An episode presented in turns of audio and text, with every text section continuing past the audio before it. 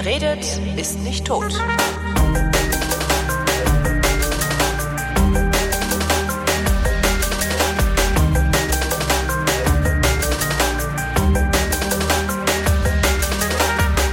Der Chris Marquardt von Happy Shooting ist so freundlich, mir zu erklären, was ich tue, wenn ich fotografiere, was ich jetzt auch schon seit anderthalb Jahren wieder tue. Hallo Chris. Hallo Holger.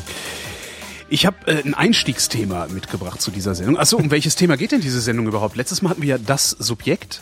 Also wir, wir haben letztes Mal das Subjekt äh, in, von allen Seiten betrachtet. Also was ist das Wichtige im Foto und wieso sollte überhaupt was Wichtig im Foto sein oder warum hilft's? Hatte ich ja gerade Schwein gehabt. Wir waren letzte Woche an der Loire, Weinkeller besuchen und äh, trinken und essen und so. Und ähm, die Lichtverhältnisse in so in so Weinkellern ähm, sind genau so, dass man sich keine Gedanken über das Subjekt machen muss. Du hast immer eins, ne? Weil, äh, Genau, es ist eh immer nur ein ganz kleiner Teil irgendwie halbwegs beleuchtet. Also ist, ist natürlich ist natürlich äh, jetzt die Frage. Du hast also wir haben die letzte Sendung haben wir am Ende, Ende Januar aufgenommen. Ähm, hast du irgendwie schon mal was verändert? Hast du bist du subjektlastiger geworden? Äh, kann ich nicht sagen, weil ich wirklich nicht dazu gekommen bin, bis auf jetzt diese Reise an die Okay. Loire, äh, nicht dazu gekommen bin, ähm, mal bewusst Fotos zu machen. Weil ich hatte dir ja versprochen, dass dich das wahrscheinlich erstmal ein bisschen kaputt macht. Ne? Ja, So wobei das hat, das hat's am, doch, das hat's getan. Also immer wenn ich draußen fotografiert habe äh, in Frankreich, war es immer so, dass ich dachte, ah nee, lieber hier, nee, lieber und dann ich dann war Subjekt kein weg. Subjekt, ne? Nee, dann war es weg. Weißt du so, ah, da hinten der Typ. Nee, lieber, ah Mist. So der macht gerade eine tolle Geste. Scheiße. Ich sage ja, no, noch mal als, als Warnung auf dem Beipackzettel hier, das kann einen erstmal ausbremsen. Das Ja, kann allerdings. erstmal passieren. Ja. Und dann habe ich halt viel so, also ich habe ein bisschen rumgespielt mit meiner mit meiner Sony Nex ähm, und habe auf diesem APS-C äh, eine, ein Canon 50 mm Glasobjektiv von früher drauf gehabt, ein äh, manuelles und damit halt viel drin fotografiert. Wie Moment, Glasobjektiv? Gibt's also andere? Altglas. Ja, ich Ach nenne so, das mal Altglas. Altglas. Okay. Okay. Ja, also die, die schweren Klopper, die du früher nicht bezahlen konntest und die du jetzt irgendwie hinterhergeworfen kriegst. Also meins, mein 50 mm Canon-Objektiv hing an einer T70 Mhm, super. äh, und hat irgendwie insgesamt 60 Euro gekostet oder so. Und jetzt habe ich hier noch super. einen T70 Body rumfliegen und weiß nicht, was ich damit machen soll. Und was war jetzt die Erfahrung mit der Nex und dem? Ach so, ja genau. Und äh, dadurch, dadurch, dass das ja dann doch ein ziemlich engwinkliger Bildausschnitt ist. Ja, speziell auf dem APS-C, das genau. Crop. Ne? Genau, das das- ungefähr 80 mm. 80 Millimeter dürfte das sein, ja, so, so schöne Porträtgröße eigentlich. Ähm, dadurch war ich dann sowieso so sehr eingeschränkt, dass ich immer ein Subjekt äh, mehr oder weniger mittig im Bild hatte und das waren halt sehr oft Menschen oder Weinflaschen, die irgendwo stehen auf dem Tisch und ich habe es halt leicht gehabt.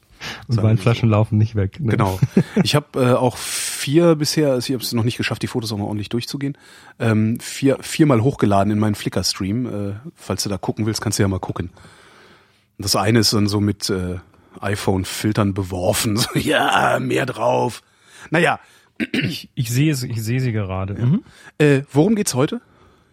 Ähm, also heute soll es äh, gehen generell mal so um das Thema Schärfentiefe. Ah, Terfenschiefe. Tief- Oder Tiefenschärfe oder Terfen, ne, wie auch immer. Ja, das ist gut. Das hatten wir letztes Mal angekündigt und da wollen wir mal. Aber du wolltest mich jetzt irgendwie Genau, ich habe die, Einst das, die Einstiegsfrage. Jo. Die Einstiegsfrage äh, kommt aus dem äh, Realitätsabgleich, den ich kurz vorher, äh, vor, bevor wir hier äh, an uns hingesetzt haben, Den kann ich noch habe. nicht gehört haben. Den Nee, kannst du kann noch ich nicht gehört haben, es sei denn, du hast ihn live gehört. Genau. Nö, habe ich nicht. Okay.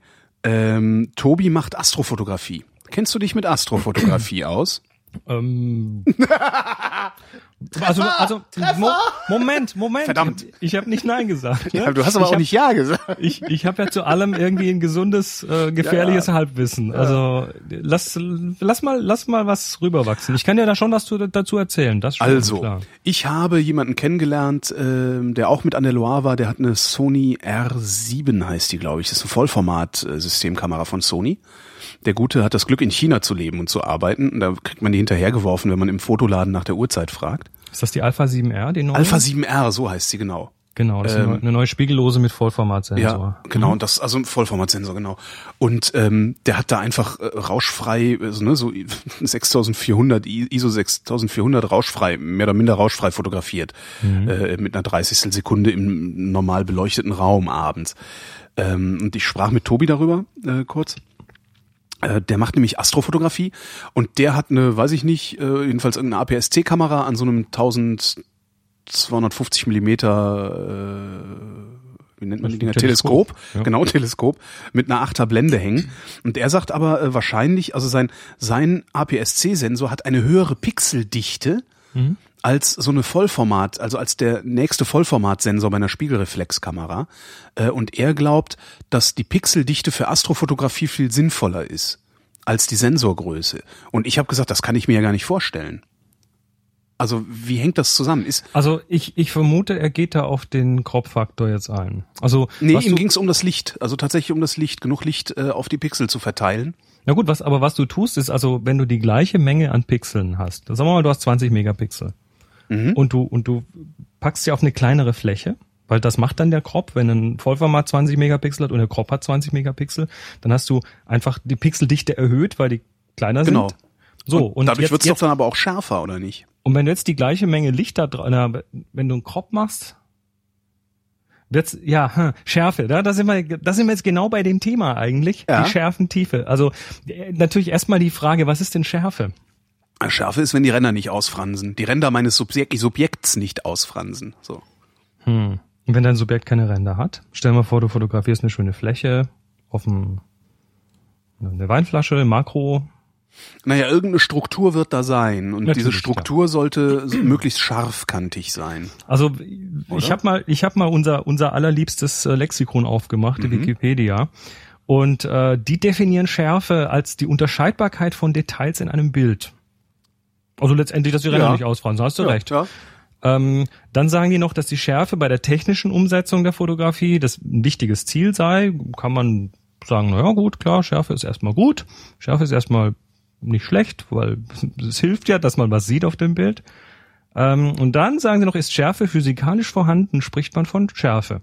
Ist Schärfe nur dem Anschein nach vorhanden, spricht man von Schärfeeindruck. In der Alltagsfotografie spielt Schärfe nur eine zweitrangige Rolle. Dominierend bei der Qualitätsbeurteilung eines Fotos ist immer der Schärfeeindruck. Also die Differenz zwischen den Schärfen im Bild. Also, also wie scharf es für dich aussieht. Ja. Und deshalb jetzt nochmal die Frage, was ist Schärfe? Also ähm, es gibt eine messbare Schärfe und es gibt eben die empfundene Schärfe. Und die hat äh, von ganz vielen, äh, die, die hängt von mehreren Faktoren ab. Und zwar, ich lass, ich erzähle mal eine Anekdote. Ich war vor Jahren in Wien und äh, du kennst den Stephansdom mit seinen zwei Türmen und äh, wir sind da ein bisschen außerhalb vom Zentrum, äh, irgendwie mit dem Auto hingefahren, haben da geparkt und haben den Stephansdom von weitem gesehen und es war ganz toll. Äh, und dann sind wir so langsam Richtung äh, Stephansdom gelaufen und äh, gegangen und dann kamen wir irgendwann eben an den Punkt, wo es plötzlich seltsam aussah. Einer der Türme sah etwas komisch aus. Dann sind wir noch weiter gegangen, noch näher gekommen und je näher wir gekommen sind, desto unschärfer wurde dieser Turm. Bis wir dann dort waren und gesehen haben, ahaha, die bauen da gerade. Ah, Die haben, die haben den Turm in ein Gerüst gepackt und dann haben sie außen das Gerüst in ein großes Foto dieses Turms gepackt. verstehe. So, ne, hat man auch schon am Brandenburger Tor gesehen und so. Ja, Genau. Und wenn du weit genug weg bist, dann siehst du das nicht. Also Schärfeeindruck ähm, hat immer auch ein bisschen was mit dem Betrachtungsabstand Mhm. zu tun. Also je weiter du weg bist, äh, desto, desto weniger ich- Pixel brauchst du quasi oder desto weniger Stimmt. Auflösung brauchst du in einem Bild. Aber wenn ich jetzt den Mond fotografiere und den wirklich groß im Bild habe, also wenn ich mit so einem 1000 Millimeter Objektiv äh, auf den Mond schieße und dann auch noch APS-C darunter habe, dann wird das ja wahrscheinlich, wie, was, was macht das da draus? Dann wahrscheinlich 1500 Millimeter, ne? Bist du mit, wahrscheinlich so in der Größenordnung 1500, wahrscheinlich sogar ein bisschen drüber. Dann wird er ja schon sehr, sehr, 1500, ja. Da wird ja schon sehr, sehr groß, der Mond bei mir im Bild, wenn ich mit so einer, so einer Tüte da drauf schieße. Ähm, dann will ich ja die Krater doch schön, schön sehen. Also ich möchte die Kraterkanten schön sehen und ich möchte die ne, Übergang hell-dunkel und so schön sehen. Würdest du das denn dann lieber mit einem APS-C-Sensor fotografieren oder würdest du das lieber mit einem Vollformatsensor fotografieren? Also was, was macht denn beim gleichen Objektiv der APS-C-Sensor, also diese Crop-Geschichte? Ähm, das, äh, da, da habe ich, da verwende ich immer ganz gern so ein Bild. Äh, stell dir vor, du sitzt in einem Kino und ähm, dat, das Objektiv hinten beim Projektor wäre quasi das Objektiv zur Außenwelt. Also du sitzt quasi in der Kamera. Stell Ja. dir vor, die Leinwand sei dein Sensor. Und jetzt projiziert ja in die Kamera, wird ja durch das Objektiv einfach auch ein Bild hinten auf die Leinwand äh, projiziert, also auf, auf den Sensor. Ja. Ähm, und im Kino ist das im Prinzip genauso, nur dass eben die Außenwelt irgendwie ein Chip ist oder ein Stück Film. Und der Crop-Sensor, der macht ja nichts anderes als äh, die Leinwand kleiner. Also stell dir einfach vor, du sitzt im gleichen Kino, die, der gleiche, die gleiche Projektion findet statt, aber du hast nur eine kleinere Leinwand, auf der du was siehst. Du siehst Mhm. also nur einen Ausschnitt dieses Bildes. Ach so, ich sehe nicht das ganze Bild in klein, sondern einen Ausschnitt des Bildes. Okay. Mhm. Das ja. Bild wird nicht verkleinert, sondern es wird nach wie vor, äh, wenn du auf einem Crop-Sensor ein 50 mm Objektiv hast und das auf einem Vollformatsensor ein 50 mm Objektiv, dann wird beim Crop das die Brennweite nicht verändert. Das Objektiv bleibt das gleiche und Ja. es projiziert auch genau das gleiche Bild in die Kamera hinein. Nur es wird ein Ausschnitt davon genommen. Okay. So, das heißt, äh, du hast einen kleineren Bildwinkel. Du siehst einfach weniger. Ja. Das 50 Millimeter wird dann eben, äh, verhält sich wie ein 80er ungefähr, zumindest was den Bildwinkel angeht. So, und jetzt äh, hast du die, jetzt, jetzt hast du ein paar, paar Sachen, die sich dadurch ändern. Die eine Sache ist, du verwendest von deinem Objektiv, und das Objektiv ist ein, Op ein, ein optischer Apparat, der versucht, mit Linsen irgendwie eine möglichst scharfe Abbildung hinzubekommen. Da sind wir da bei der Schärfe. Ähm, und was du jetzt tust, ist, du verwendest nur den inneren Teil von dem, was das Objektiv kann. Also dieser sogenannte Bildkreis, der da reingeworfen wird in die Kamera, weil das ist ja rund, ne? du hast ja eigentlich ein kreisförmiges Bild. Ähm, du, du nimmst quasi dann nur noch den inneren Teil davon mit dem Crop. Ja. Und das hat jetzt ähm, die Folge, dass du erstmal eine potenziell höhere Bildqualität hast. Ja. Weil dieses, dieser Bildkreis, den das Objektiv da hinein projiziert, der ist nämlich nicht überall gleich. Der ist in der Mitte besonders scharf und besonders knackig. Und je weiter du zu den Rändern, Rändern hingehst, desto unschärfer und flauer wird der. Ja. Das heißt, du hast quasi mit einer Crop-Kamera nimmst du quasi äh, das, das Sahnestückchen aus dem Bildkreis. Und das ist für sowas wie Astrofotografie natürlich gar nicht verkehrt, Und weil ich vermute, dass das das ist, was die Astrofotografen wollen. Klar, die wollen ja möglichst scharfe Abbildung. Bringt nichts, wenn da lauter unscharfe Lichtblobs auf dem Bild sind. Das heißt, äh, würde ich mir oder würde Tobi sich äh, zu seinem Teleskop eine Vollformatkamera kaufen, würde er wahrscheinlich ein bisschen bessere, ein bisschen schlechtere Bildqualität kriegen. Nee, anders. In der Würdest Mitte du, hat er du müsstest, er müsste mehr Ja. Geld für das Teleskop ausgeben, wenn er eine Vollformatkamera hätte, weil er eine bessere Linsenleistung bräuchte, um den Sensor zu versorgen. Naja, und jetzt hast du natürlich das Ding, wenn du jetzt diese, diese gleiche Anzahl Pixel auf eine größere Fläche verteilst, ähm, in der Mitte ist das immer noch schön scharf. Klar, weil du, du hast ja in den gleichen Ausschnitt, den du aus der Mitte nimmst mit dem Vollformat, Aber mit weniger Pixeln. aber mit weniger Pixeln. Das heißt, die Einzelpixel werden größer. Dadurch hast du weniger Schärfe im Bild. Ja.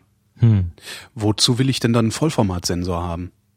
Den Vollformatsensor willst du haben. Also weil, die Bilder sehen ja schön, also zumindest die Bilder, die ich so kenne, eine Freundin von mir hat eine Leica M9, die Bilder, die sehen halt einfach toll aus. Also die haben halt eine tolle Schärfentiefe zum Beispiel. Genau, und das ist eines der Dinge. Vollformat hat, hat weniger Schärfentiefe. Die Schärfentiefe, die hängt von der Größe des Films oder des Sensors ab. Ach. Tja. Und je größer, desto weniger Schärfentiefe? Ähm, Im Prinzip ja. Das hat wieder mit Brennweite zu tun, kommen wir gleich dazu. Ja. Ähm, die andere, der andere Grund, warum du möglicherweise einen großen Sensor haben möchtest, ist, größere Pixel können auch äh, viel besser mit wenig Licht umgehen. Ja. Ja, das heißt so, also da, wo ich am liebsten fotografiere, nämlich drin oder überhaupt im Dunkeln, sagen wir mal so, äh, Ja. wäre ich mit einem Vollformatsensor besser dran, weil ich da ein bisschen mehr Freiraum habe, Also- welche Blende, welche Belichtungszeit ich nehme. Da, die, genau, und da gibt's, da gibt's auch, also und du hast weniger Bildrauschen in den dunklen Bereichen. Ja. Das, äh, das, da gibt's auch ein einfaches Bild, das zu erklären. Die Pixel, die nebeneinander sind äh, auf, auf dem Sensor, die sind ja alle irgendwie ne, elektrische Systeme, die fangen Photonen ein und wandeln in eine Ladung um. Und jetzt stell dir vor, du hättest irgendwie Pixel statt Pixel einen Eimer und statt, und Ja. statt Photonen Wassertropfen. Okay, ja. Hm? So, und jetzt hast du also mal einen richtig, so einen 10-Liter-Eimer und da kannst du total fein abstufen, wie viel du da reintust, wenn Ja. du da einfach ein Tropfen, zwei Tropfen, drei Tropfen, tausend Tropfen und so weiter. Und jetzt stellst du mal neben diesen Eimer einen ganz kleinen Pixel in Form eines Fingerhutes und jetzt nimmst du eine Pipette und tropfst da mal rein. Der ist nach 20 Tropfen voll. Ja. Das heißt, du hast diese, diese Unterscheidung gar nicht mehr, diese feine Auflösung in der Helligkeit hast du da nicht. Und damit bist du mit dem kleinen Sensor, mit den kleinen Pixeln ähm, auf jeden Fall immer irgendwo nicht so, nicht so, also das ist mehr, mehr wie Salz und Pfeffer, ne? Der Unterschied zwischen zwei Pixeln, wenn eines, wenn eines ein Photon mehr bekommt, ist es einfach deutlich heller auf einmal. Das bedeutet, ich sollte gar nicht, also nicht unbedingt, vor allen Dingen bei, bei einfachen Kameras, also diesen 100-Euro-Dingern, die man kriegt, sollte man gar nicht so großen Wert darauf legen, dass sie viele Pixel haben? Richtig. Also für viele Pixel ist äh, ein super Marketingargument. Ja, eben. Groß, also große ich, Zahlen ich, verkaufen sich. Ich denke halt immer so, ja, aber was, was jetzt hat die irgendwie 16 Megapixel. Äh, letztendlich sehen die Fotos, wenn du sie auf fünf runterstellst, sehen die halt immer noch gut aus. Also ich mit die Frage ist immer, was ist realistisch? Was machst du mit den Bildern? Ja. Also wenn ich ein Bild auf Webgröße mache, dann hat das vielleicht noch ein halbes Megapixel. Ähm, Mhm. und damit ist dann alles, was an Rauschen und Unschärfen und so weiter Ja. drin ist, ist, ist so klein, dass es schon wieder scharf und un, unrauschig ist. Ja. Also ja. Es, es sei denn, du willst tatsächlich dieses Bild hinterher irgendwie in zweimal drei Meter Größe an die Wand hängen. Äh, dann bringt der Film Auflösung tatsächlich wirklich. Mhm. Das heißt, wir sind eigentlich alle bescheuert, dass wir uns Kameras kaufen, die sowas können. Obwohl wir wollen ja was anderes von denen. Ich will halt im Dunkeln fotografieren und ich will viel, viel schärfen Ungleichheit, sagen wir mal so. Du hast, ja, Bild du haben. hast ja äh, im- immer irgendwelche Zielkonflikte. Ja, stimmt. Ne? Oder, oder ein Benefit bringt dir vielleicht einen anderen mit oder einen, den du gar nicht brauchst. Aber genau was du beschreibst, hat Tobi gemutmaßt, dass er sagte, wahrscheinlich ist ein APS-C-Sensor für mich viel besser, weil höhere Pixeldichte, bla. Er hat es anders begründet, aber er war auf dem richtigen Weg. Das äh, finde ich schön. Und es gibt noch einen Grund, warum man größere größere Formate möchte und also größere Sensoren möchte Mhm. und das ist äh, die sind die Brennweiten, weil je da, da, da du diesen Crop-Faktor hast, Mhm. ist es zum Beispiel mit einem mit einem Crop-Sensor, also mit einem APS-C-Sensor oder noch kleiner Micro Four Thirds zum Beispiel, ist es natürlich total einfach, äh, eine lange Brennweite noch länger zu machen. Ja. Also du kaufst dir einen 200er und hast plötzlich einen 320er ungefähr, so zumindest von der, vom äquivalenten Bildwinkel. Ähm, umgekehrt ist natürlich jetzt das Problem, wie, was, was ist, wenn du, wenn du total der Fan von 24 Millimeter bist? Ich liebe 24 Millimeter auf dem Vollformat. Das ist meine Brennweite, das ist, das ist Sehr super. schöner Weitwinkel, ja. Das ist klasse. Das ist noch nicht super Weitwinkel. Das ist aber so, dass, ne, also da, das ist so, dass es schon eine Challenge wird. Ne? Wir haben letztes Mal über Subjekt geredet. Also Ja. da, da wird es schon eine Herausforderung, irgendwie nicht zu viele Subjekte im Bild zu haben, die sich gegenseitig irgendwie das Wasser abgraben. Und jetzt hast du diese, diese, ja, dieses Problem, dass um diesen Bildwinkel hinzubekommen, beim Vollformat, musst du halt dann irgendwie einen 15 Millimeter kaufen und die sind plötzlich scheiße teuer. Ja. Also das, das wird einfach schwieriger im Weitwinkelbereich. Also das sind, das sind so die drei Geschichten. Ach so, warte, ich überlege gerade. Äh, du- du- 20 Millimeter, du sagtest eben bei 20 Millimeter Vollformat fändest du gut. Du musst einen 15 Millimeter dann Nee, beim 24, 24 Vollformat ist so meine, meine Brennweite. Genau. Wenn du das durch 1,6 nimmst, dann landest du irgendwo bei 15 bis 16, 17. Das ist so das, was ich an Bereich. meiner an meiner Nex habe, so ein 16 Millimeter. Ja, aber Ja. du hast jetzt da eine Brennweite dran. Ach so, ich habe 16 Millimeter. Ja. Du hast 16 Millimeter und das Objektiv, was du drauf hast, ist tatsächlich für APS-C gemacht. Ah. Das macht ja einen viel kleineren Bildkreis, weil du brauchst ja nicht diesen großen Bildkreis. Ah, das heißt, ich habe ein echtes 16 Millimeter Objektiv und nicht nur ein Pseudo 16 Millimeter Objektiv, das dann letztendlich ein 24er äh, eine also die- 24er Abbildung leistet. die, Objekt, die Größe des Objektivs, also, also einer der Vorteile der kleinen Formate, des Micro Four Thirds und so weiter, ist natürlich, dass alles, dass alles kleiner wird, inklusive der Objektive, weil die Bildkreise nicht mehr so groß sein müssen. Aber trotzdem sind natürlich solche, solche äh, weiten Winkel nicht optisch nicht wirklich leicht handzuhaben. Also von, von den Objektivdesignern, die sind da tatsächlich ein bisschen, haben da eine Challenge, das ordentlich zu machen, dass das eben nicht bös verzerrt. Siehe die, Siehe die RX100, genau. Ähm, das ist eine echte Challenge, dass die quasi die Linien gerade bleiben, dass da nicht plötzlich deine Türme schief werden. Ähm, du hast da äh, Herausforderungen der chromatischen Aberrationen. Das sind diese Farbsäume, die sich am Rand des Bildes ergeben können. Ähm, und so weiter. Also das ist alles irgendwie nicht so leicht. Die Normalbrennweite ist vom, vom Objektivdesign immer noch eine der leichtesten. Die, die Normalbrennweite eines, einer Kamera ist, entspricht der Diagonale des Sensors. Also im Prinzip ungefähr der Größe des Bildkreises. Also 50 Millimeter Objektiv ist für eine Vollformatkamera ungefähr Normalbrennweite. Und, äh, wieso, wie ist denn die Diagonale? Wie ist denn eigentlich die Diagonale? 43 43 Millimeter, ah ja. Genau. Aber das ist so eine, wir, wir reden ja hier nicht von wissenschaftlich, wir reden hier von Nee, Kunst aber ich, das sind so Sachen, die, die, die weiß ich immer gar nicht. Ich Mhm. weiß zum Beispiel immer gar nicht, wie, wie, wie groß, ich weiß gar nicht, wie groß der Sensor in der RX, RX100 ist, ehrlich gesagt. Ähm, Ich glaube, es ist Sony- irgendwo ein bisschen über Micro Four Thirds, kann das sein? Sony RX100 Sensor, sagst, nee, der müsste größer sein. Äh, Aber es ist kein, ich meine, er wäre irgendwo zwischen Micro Four Thirds und APS-C dann angesiedelt, ne? Ich versuche mir gerade mal kurz Ja. ein Bild zu ziehen. Äh, Nikon 1, One Inch. 1 Zoll Diagonale. Ist kleiner als Micro Four Thirds. Nikon 1 äh, ist dieselbe Hat- Kamera, oder was? Nee, aber hat den gleichen Sensor von der Größe her. Achso, kleiner als Micro Four Thirds. Hm, Ah, ja. Kleiner als Micro Four Thirds. Jetzt magst du sie plötzlich nicht mehr, oder? Nee, ich, ich dachte, der, nee, ich dachte, der wäre ein bisschen größer. Das hat mich jetzt irritiert. Hm? Steht zumindest hier. Ich habe das jetzt hier bei cameralabs.com irgendwo gefunden. Tja. Na gut, also Egal, Sensorgröße. fallen super Fotos raus. Äh, So, Normalbrennweite. Normalbrennweite. Normalbrennweite, dann alles, was länger ist, wird dann Tele und alles, was, also wo die Zahl größer Mhm. wird, mehr Millimeter, ist dann Tele, wo die weniger Millimeter dran stehen, ist dann Weitwinkel. Weitwinkel.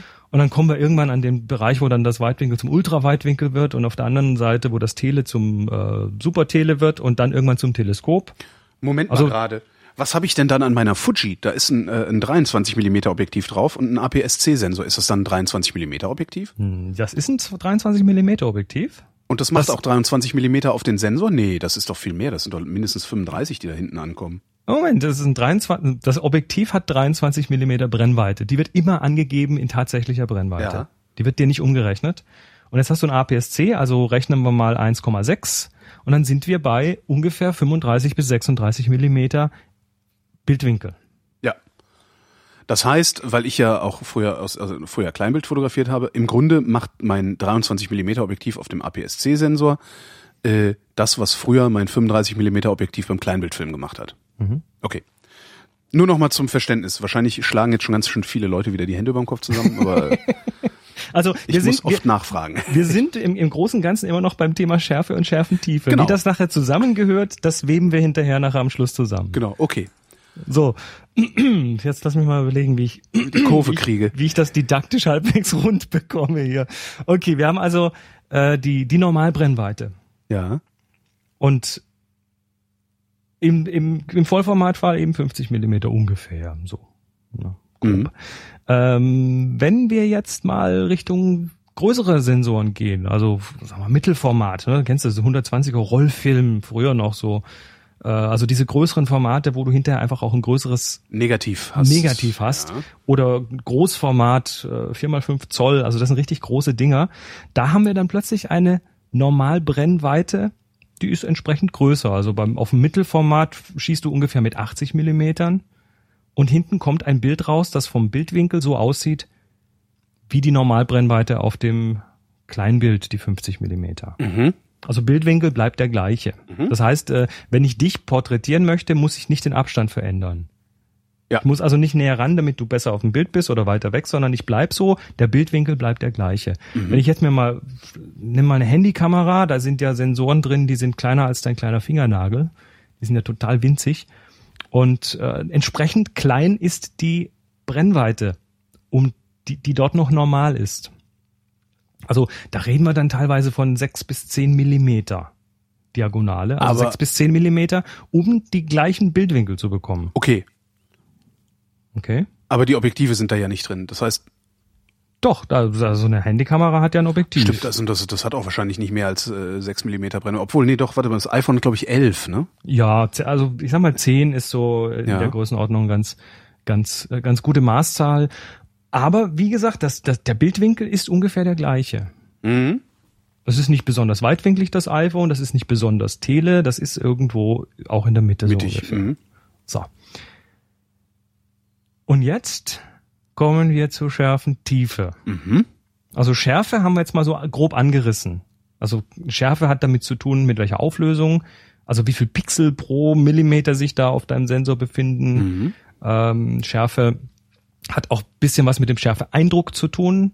Ähm, es gibt Dinge, die sehen schärfer aus als andere, obwohl sie genau gleich scharf sind.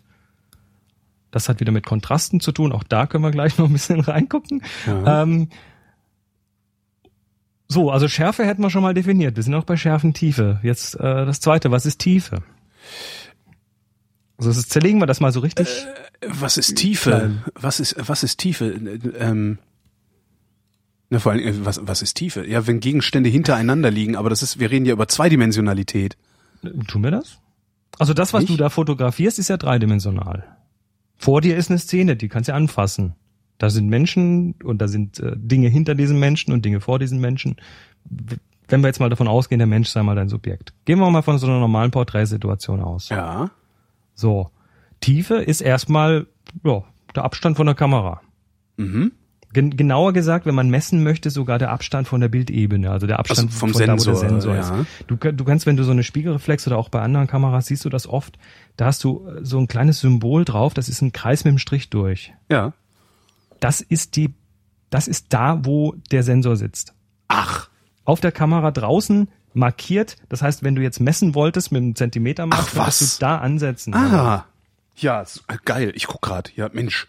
Also wenn- ich habe mich nie gefragt, was da das bedeutet. Ich dachte, das wäre auch wieder irgendwie so eine, pff, Nee, nee. weil die schreiben ja jeden möglichen Scheiß. Wenn, wenn du da durchsägen würdest, würdest du quasi vorne direkt auf dem Sensor landen. Ach Mensch, wieder was Ja. gelernt. Tja, dafür bin ich da. Gut, also Tiefe. Ja. So, jetzt haben wir, ähm, das habe ich dich mal vor der Kamera. Und du schaust mich an. So, und jetzt möchte ich ja irgendwo diese Schärfe hinlegen. Du weißt ja, wenn ich vorne an dem Schärfering drehe, dann kann ich auf deine Nasenspitze scharf stellen oder auf deine Augen oder auf deine Ohren oder auf die Schrankwand hinter dir. Mhm. Und das ist die Tiefe. Also wie weit ist das Ding von mir weg? Ja. Oder beziehungsweise von der Bildebene weg. Aber ja, aber immer noch im Raum. Ne? Hinterher, wenn ich das dann ein Foto habe, dann ist der Raum ja nicht mehr da, sondern nur noch der Eindruck eines Raumes. Und den Ja, muss ich ja irgendwie simulieren. Oder wie? Der- obwohl den kriege ich ja durch die unterschiedlichen Größen der Objekte. Und das macht Nicht, mein Hirn nicht, mal der, nicht mal der Eindruck, sondern eine Projektion dieses Raumes. Eine zweidimensionale Projektion eines dreidimensionalen Raumes. So, also Tiefe ähm, im Bild ist, wird erstmal nur durch den, die Entfernung von Dingen definiert. Äh, wenn wir jetzt natürlich ein Bild haben, was, was, wo jeder, der es anschaut, sagt, boah, das ist aber tief, äh, dann kommt das von, dann kommt das von was? Ja. Und wo das herkommt, kann zum Beispiel sein, indem- das Bild eine schöne tiefen Staffelung hat. Also du hast schön was im Vordergrund, schön was in der Mitte, schön was hinten. Also du hast so gestaffelte Sachen. Stell dir vor, du hast irgendwie äh, fünf Colaflaschen, die so hintereinander stehen und Ja, äh, habe ich Fotos mit Weinflaschen. gerade. oder mit Weinflaschen oder sonst was. Genau, bleib mal bei Wein ist besser. Und äh, dann dann hast du diese tiefen Staffelungen, was irgendwas was dahinter, was davor steht, ganz Ja. simpel. So, ähm, und jetzt kann aber an verschiedenen, oder es ist immer so eigentlich, wenn du, solange du mit einem Objektiv fotografierst, was das Bild fokussiert, hast du immer irgendwo eine maximale Schärfe. Ja. Das ist die sogenannte Schärfeebene. Ah. Das heißt, du projizierst ja eine Ebene, also du, du projizierst ja dieses dreidimensionale Bild auf diesen Mhm. zweidimensionalen Sensor und es gibt dann im Raum quasi eine Entsprechung zu diesem Sensor, das ist auch parallel zu diesem Sensor Ja. und das ist die sogenannte Schärfeebene, also diese Ebene, ähm, die, die die höchste Schärfe hat. Mhm. Das ist die Schärfeebene. So, und jetzt kann ich also durch Fokussieren, kann ich diese Schärfenebene nach vorne, nach hinten verschieben. Mhm. Also im Porträtfall idealerweise zum Beispiel auf deine Augen. Wäre nicht so toll, wenn die Nasenspitze scharf Stimmt, wäre. ich und habe ich hab ein paar. Porträts, also die ich auch mehr oder minder zufällig gemacht habe, also so, ne, so im, im, im Alltag so mit Freunden, äh, die auf die Nasenspitze scharf sind. Und die Blende war halt so weit auf, dass das nicht genug, ja, wie nennt man das? Tiefenschärfe? Nee. Schärfentiefe. Schärfentiefe, ne? Wir dürfen beides sagen. Das ist, gut. Obwohl, wahrscheinlich, ja, aber in dem Moment, wo ich sage, ich möchte gerne die Nasenspitze und die Augen scharf haben, ist es ja wahrscheinlich eher Tiefenschärfe. Oder Nee, Schärfentiefe. Das ist die stimmt. Tiefe der Oh. Schärfe. Die Tiefe der Schärfe ist ja furchtbar hier. ähm, Okay, ja. also die Tiefe, ne? Wir haben, Ja, genau, wir haben, die- wir genau. haben also so einen Bereich. Also ich meine, da ist natürlich jetzt nichts, also diese Schärfenebene ist natürlich nicht unendlich klein, Mhm. sondern die Frage ist natürlich jetzt immer wieder, wo, ab wann ist es scharf? Also wann, wann ist wann ist genug Schärfe da, dass wir es Mhm. als scharf bezeichnen? Und dann geht es von dieser Ebene nach hinten und nach vorne weg und wird immer unschärfer. ja. Und irgendwann äh, müssen wir definieren, ab hier ist es nicht mehr scharf. Das ist natürlich kein harter Übergang, sondern das geht so ganz sanft über. Mhm. Und irgendwann kommt unsere Definition, das werden wir gleich mal gucken, wie wir das definieren können. Ab hier ist es nicht mehr scharf und nach vorne, ab hier ist es auch nicht mehr scharf. Und das ist die Schärfentiefe. Ja. Also das ist so, so ein, im Prinzip dann wie so ein, wie so ein, so ein Slice, so ein Quader durch den Raum gelegt. Ja. Und der ist parallel zum Sensor. Mhm. Jetzt hast du also eine äh, Schärfentiefe und die ändert sich. Die verschiebt, die, verlagert sich. Ne, die die, die verla- vergrößert und verkleinert sich und verlagert sich, je nachdem. Und da, da wird's jetzt spannend. Äh? Ja. Die- Also verlagern tust du diese Schärfenebene Ebene beziehungsweise diesen diesen schärfen, na wie nennen wir das Klotz eigentlich? Scharfen Klotz. So ein dreidimensional, das ist blöd. Ich weiß, ich habe noch keine so, so Schärfe. Also stell dir Den einfach Schärfe Block. Das klingt besser. Ich habe übrigens gerade noch ein Foto, wenn du deinen den Fotostreamer relo äh, reloadest. Ich habe gerade noch mal ein Foto hochgeschoben. Äh, an dem kann man, glaube ich, mit der, der das Ah, Thema. Tiefenschärfe, genau Tiefenstaffelung. Ähm, das kann man an, den, an diesen Flaschen, die ich da gerade hochgeladen habe, glaube ich, ganz gut sehen. Das ist schön, da musst du gut hinlinken. besprechen. Das ist gut. Also das, das ist tatsächlich diese Tiefenstaffelung Weinflaschen hintereinander, ganz viele davon, alle leer. Hast du alle leer. alle du leer gemacht. Nee, aber einige davon. Und nach vorne werden sie unscharf, nach hinten werden sie unscharf. Und Genau. irgendwo gibt's einen Bereich, wo so zwei, drei Flaschen scharf aussehen. Richtig. Und das ist die mit dem roten Etikett. Äh, Da hast du wahrscheinlich drauf fokussiert. Macht übrigens ein gutes Subjekt, weil äh, rot und rot wichtige Farbe. Erinnerst dich an letztes Mal. Dann war das aber Das war voll Absicht, oder? Nee, das war voll Zufall, aber wahrscheinlich hat einfach das rote Etikett meinen Blick gefangen. Vermutlich. Ja. Ja, die zwei Orangen davor, die sind auch noch so ein bisschen, Mhm. also da ist, da ist schon wieder so ein bisschen Ping-Pong, aber das ist schön. Stimmt, die Orangen hätte man eigentlich irgendwie ganz ans Ende stellen müssen, dann wäre es wieder gegangen. Ne? Mhm. die hinten absaufen. Man darf das aber auch, das ist das Problem, man darf das natürlich jetzt auch nicht zu sehr verkopfen. Ja, stimmt. Außerdem standen die so. Also ich habe noch nicht mal irgendwas in meine Richtung gedreht, sondern die standen tatsächlich so. Die hätten dich wahrscheinlich rausgeschmissen, wenn du angefangen hättest, da die Flaschen umzusortieren. Nö, ich glaube, das haben einige haben das gemacht für die Okay. Fotos. Ich kann mir das richtig vorstellen, so mit einem, mit einem Sitzen und dann ord- ordentlich Flaschen umsortieren. genau, warte, ich mach das mal. Ja, genau. Das, Das Beste war, das Beste war, ich habe halt die ganze Zeit auch Fotos gemacht und äh, wir, wir waren halt mit 13 Leuten an einem großen Tisch und da lagen halt Essen, Essen, Wein, Gläser, alles Mögliche drauf und Wasserflaschen aus dem Supermarkt aus Plastik. Das waren die hässlichsten Objekte im Raum und sie sind auf praktisch jedem Foto drauf. Immer steht irgendwo noch eine Wasserflasche und irgendwann habe ich gesagt, so nimm mal die Flasche weg. und dann äh, habe ich halt versucht, irgendwie an, der, an den Flaschen vorbei zu fotografieren. Das ist furchtbar. Ja, das da sieht man dann auch erstmal, wie hässlich diese Flaschen auch sind, wenn alles drumherum nur schön ist. Und, und oft ist es so, wenn man gerade so am Tisch sitzt und über den Tisch hinüber andere fotografiert, dass dann, dass, dass man dann gar nicht so bewusst wahrnimmt, was auf dem Tisch so rumsteht und hinterher sieht man es erst auf den Fotos und schlägt die Hände über den Kopf zusammen. Hätte ich doch nur. Also wenn du das, wenn du das an dem Abend schon gemerkt hast, äh, bravo, bravo, das, das passiert mir sogar, dass ich irgendwo äh, was fotografiere und irgendwie so ein Objekt im Vordergrund. Nee, da habe ich, da habe ich auch, da- ich habe da extra drauf geachtet. Also ich habe auch extra damit gespielt, äh, Menschen hinter Flaschen verschwinden zu lassen oder ähm, tatsächlich an, an der Flasche vorbei den Menschen zu fokussieren und so. Also da hatte ich schon Spaß dran. Cool. Zurück zu äh, Zurück wir? zur Tiefe. Äh, Tiefe, Tiefe, genau. Die Tiefe. Also, äh, wie groß wird dieser Schärfe? äh, Ja, Klotz ist auch Block. nee. Schärfe Block, ne? Also ich, letztendlich ist es ja so der Unterschied, äh, wenn, wenn du eine ganz dünne Schärfenebene hast, also Ja. ganz wenig Schärfentiefe hast, dann ist es wie wenn, wenn die Ebene so dünn wie ein Blatt Papier ist oder so. Mhm. Und wenn du, äh, oder eine dünne Scheibe Wurst, nehmen wir mal eine dünne Scheibe Die Wurst, Schärfenwurst. genau, die Schärfenwurst. Und wenn du jetzt, und wenn du jetzt einfach eine viel dickere Scheibe von der Wurst abschneidest Ja. und die so in den Raum legst, dann hast du eben eine dickere Schärfenwurst. Ja.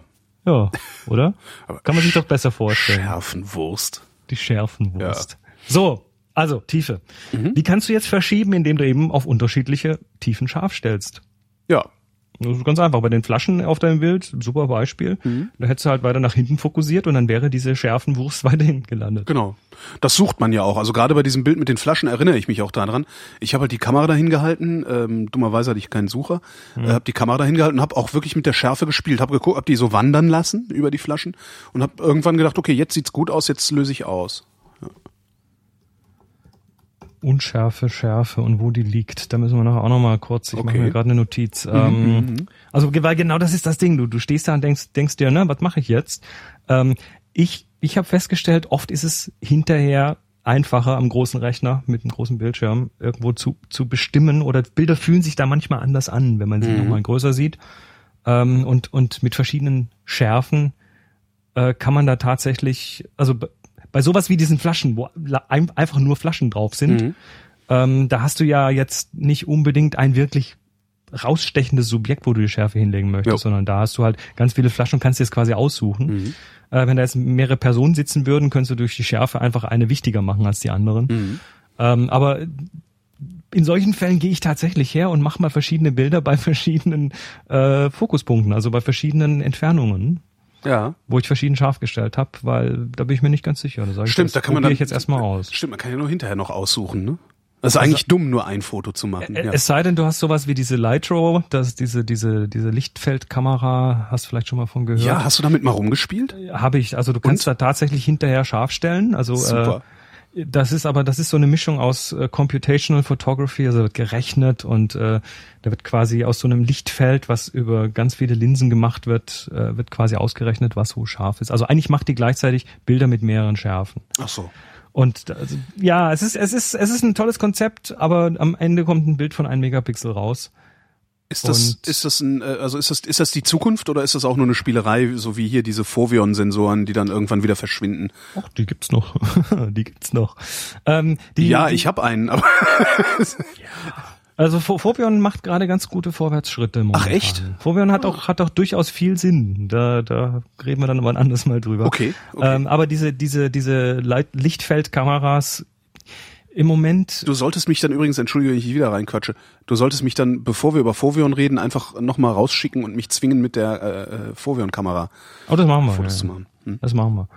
Ähm, also äh, diese diese diese oh, jetzt habe ich den Faden verloren. Entschuldigung. Ähm, Äh, es ging um die Schärfenwurstverlagerung und mehrere Fotos zu machen, um die Schärfe auszuprobieren.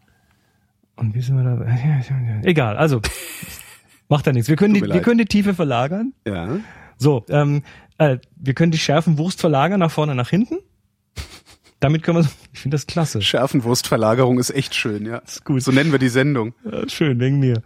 Und ähm, jetzt kannst du diese, diese Dicke, diese Wurstscheibe natürlich auch noch vergrößern oder verkleinern. Mhm. Und das tust du mit ja? Der Blende. Ja? Richtig. Das machst du mit der Blende. So, Wobei du manchmal, also bei dem Flaschenbild habe ich praktisch keine Wahl gehabt, sondern das ist halt Blende auf und los. also es, äh, ja, wenn du im Dunkeln fotografierst oder mit wenig Licht, dann muss die Kamera einfach mit einer großen Genau. Blende arbeiten. Also große Blende, kleine Zahl, das ist ja so ein Inversfaktor. Und äh, große Blende heißt entsprechend wenig, äh, viel, nee, wenig Schärfentiefe. Also Ja. viel, viel Unschärfe, wenig Schärfe. Ähm, was da noch mit reinspielt, ist jetzt, ha, jetzt wird's interessant, die Brennweite. Mhm. Also mit einer längeren Brennweite hast du, also wenn du mit dem Teleobjektiv fotografierst, das ist eine lange Brennweite, du gehst also weiter weg und Ja. fotografierst dann irgendwie ein Porträt von jemandem, sagen wir mal mit 300 Millimetern Mhm. und du machst das gleiche Porträt mit 50 Millimetern, musst entsprechend näher rangehen, Mhm. ähm, dann ist das Bild mit den 300 Millimetern hinten unschärfer, hat also weniger Schärfentiefe. Ja. Dazu kommt noch der Abstand. Ja. Kennst du Makrobilder, so von Insekten und solchen Geschichten? Die sind immer unglaublich unscharf. Die haben nur so ganz wenig Schärfe. Ja. Da siehst du dann beim Insekt irgendwie fünf äh, Facetten im Facettenauge noch scharf und der Rest säuft sofort in die Unschärfe ab. Das wäre dann ja aber derselbe Effekt wie bei einer langen Brennweite, nur am anderen Ende der Brennweite. Na, Du, du gehst halt also da- das, ah nee, stimmt, das ist der Abstand. Du, machst, du kannst ja auch mit dem beim 300er Makro in machst du ja, näher ran. stimmt, du machst mit dem 300er ja im Zweifelsfall deine Makroaufnahme auch. Es gibt, also es gibt zumindest Ja. so hunderter Makros und Mhm. solche Geschichten gibt's schon. Also äh, der Abstand hat da eben auch noch was zu sagen. Also nah dran heißt einfach äh, diese diese also es wird nicht wirklich weniger Schärfentiefe dadurch, aber das, was an Schärfentiefe da ist, wird deutlich über überbetont. Mhm. Also Abstand, Brennweite, Blende. Das sind so die die drei Geschichten.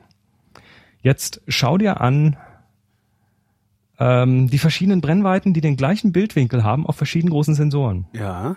Also wir gehen jetzt mal wieder von, von der iPhone-Kamera mit 11 Millimetern zu den 50 Millimetern auf deiner Vollformatkamera. Ja. Die haben den gleichen Bildwinkel ungefähr, aber der kleine Sensor arbeitet mit einer kleineren Brennweite. Und das hat jetzt wieder Einfluss auf die Schärfentiefe. Mhm. Das heißt, Bilder mit einem kleinen Sensor und der entsprechenden Brennweite haben mehr Schärfentiefe. Ja. Das, Das stimmt, so schöne, ja, so schöne unschärfe Effekte. Also ich, ich hab die ja sehr gerne. Äh, die sind mit dem iPhone schwierig herstellbar. Ja. Die sind mit dem iPhone nur dann herstellbar, wenn du ganz nah rangehst. Also du musst Ja. eben, du musst oder oder eine, was was wo es auch funktioniert, ist, wenn du eine eine sehr tiefe Landschaft noch hinter deinem Subjekt hast. Aber dann auch wirklich wieder nur, wenn du nah genug an deinem Subjekt dran bist, Ja. um, äh, um, um diese Nähe zu haben, weil dann Ja. erst dann kann es nach hinten unscharf werden. Stimmt, gibt's auch ein Foto irgendwo in meinem Fotostream, wo ich äh, äh, äh, wie wie heißt denn der Ort, auf Mallorca fotografiert habe und im Vordergrund so eine, so eine rote Pflanze ist auch, ähm, das müsste auch irgendwo im Fotostream liegen. Ich scrolle, ich scrolle, ich scrolle. Oder ich laber Mist und hab's da noch nie hochgeladen. Kann natürlich auch sein, dass ich da verkackt habe. Warte mal, es ist auf jeden Fall ein älteres Bild.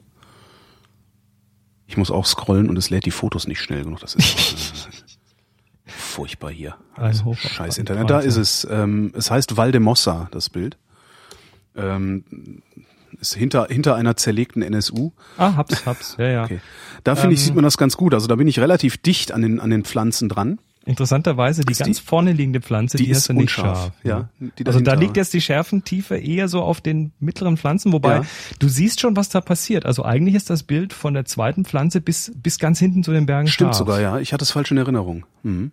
Das heißt, äh, da haben wir, da haben Im wir Grunde was. habe ich verkackt. Ja. Nö, was du gemacht hast, ist, äh, du hast die sogenannte Hyperfokaldistanz gewählt. Das erkläre ich dir auch gleich noch. Wie viel Zeit haben wir eigentlich heute? Äh, also ich, ich krieg später Besuch, aber zwei Ja, Stunden haben wir noch. Du darfst, du darfst mich einfach dann irgendwann Okay. abbrechen. Wie heißt so. das? Hyperfokaldistanz. Hyperfokaldistanz, ja. Kommen wir gleich dazu. Mhm. Okay. Also, wir haben, wir haben dieses Dreieck. Abstand, Brennweite, Blende. Je Ja. näher, desto weniger Schärfentiefe. Je länger die Brennweite, desto weniger Schärfentiefe. Und je größer die Blende, also je weiter offen die Blende, desto weniger Schärfentiefe. ja. Damit kannst du spielen, auch mit jeder Kamera. Nur eben in den Grenzen der Sensorgröße, in den Grenzen der dadurch nötigen Brennweiten. Mhm. So, So. Jetzt haben, wir, jetzt, jetzt haben wir also Schärfe, Schärfe, ja, so einigermaßen äh, mal geklärt, was die Schärfe ist, wobei da kann man auch, da könnte man jetzt allein über Schärfe zwei Stunden reden. Die Tiefe haben wir jetzt einigermaßen fest, so, und jetzt hast Ja. du eben die Schärfentiefe. Jetzt müssen wir aber noch kurz definieren, ähm, technische Definition der Schärfe. Mhm. Wobei, ob ich das jetzt so aus dem Stegreif hinkriege, weiß ich gar nicht. Ja, also- das also- ist ja nicht mein. Äh, äh. Ja, ist okay. Ich, ich versuch's mal. Wobei, ja, also zu technisch machen wir es doch nicht.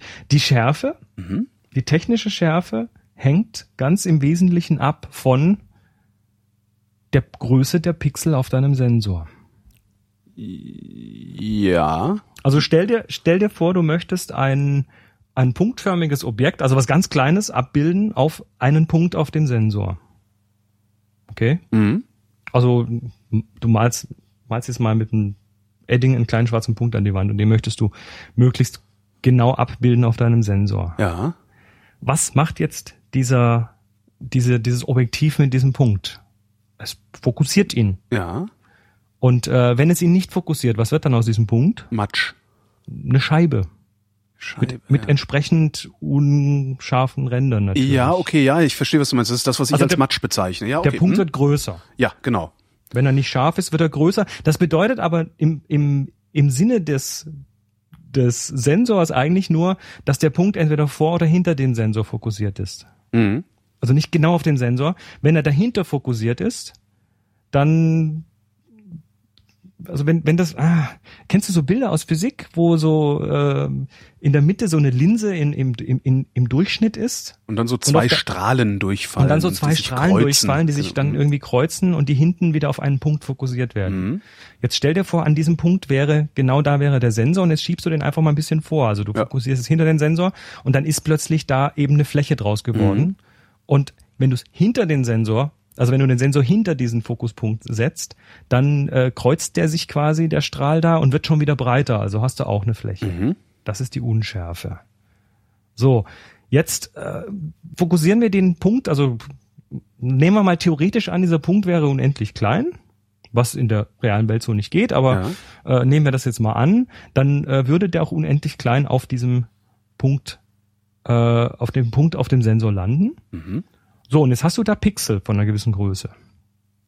Die sind sehr klein, aber die haben eine, die haben eine Abmessung, die haben eine Ausdehnung, eine Fläche. Das heißt, ide Pixel. idealerweise wäre der Punkt genauso groß wie ein Pixel, das diesen Punkt darstellt. dann hättest du die maximale Schärfe. Wenn Ja. der Punkt, den du fokussierst, kleiner ist als ein Pixel, ist es egal, weil das, du kannst nur einen Stimmt. Pixel auflösen. Ja.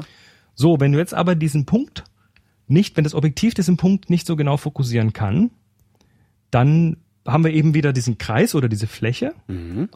Und das Ding nennen wir den sogenannten Zerstreuungskreis. Oder im schön, ich finde den englischen Begriff dafür viel schöner, den Circle of Confusion. Schön.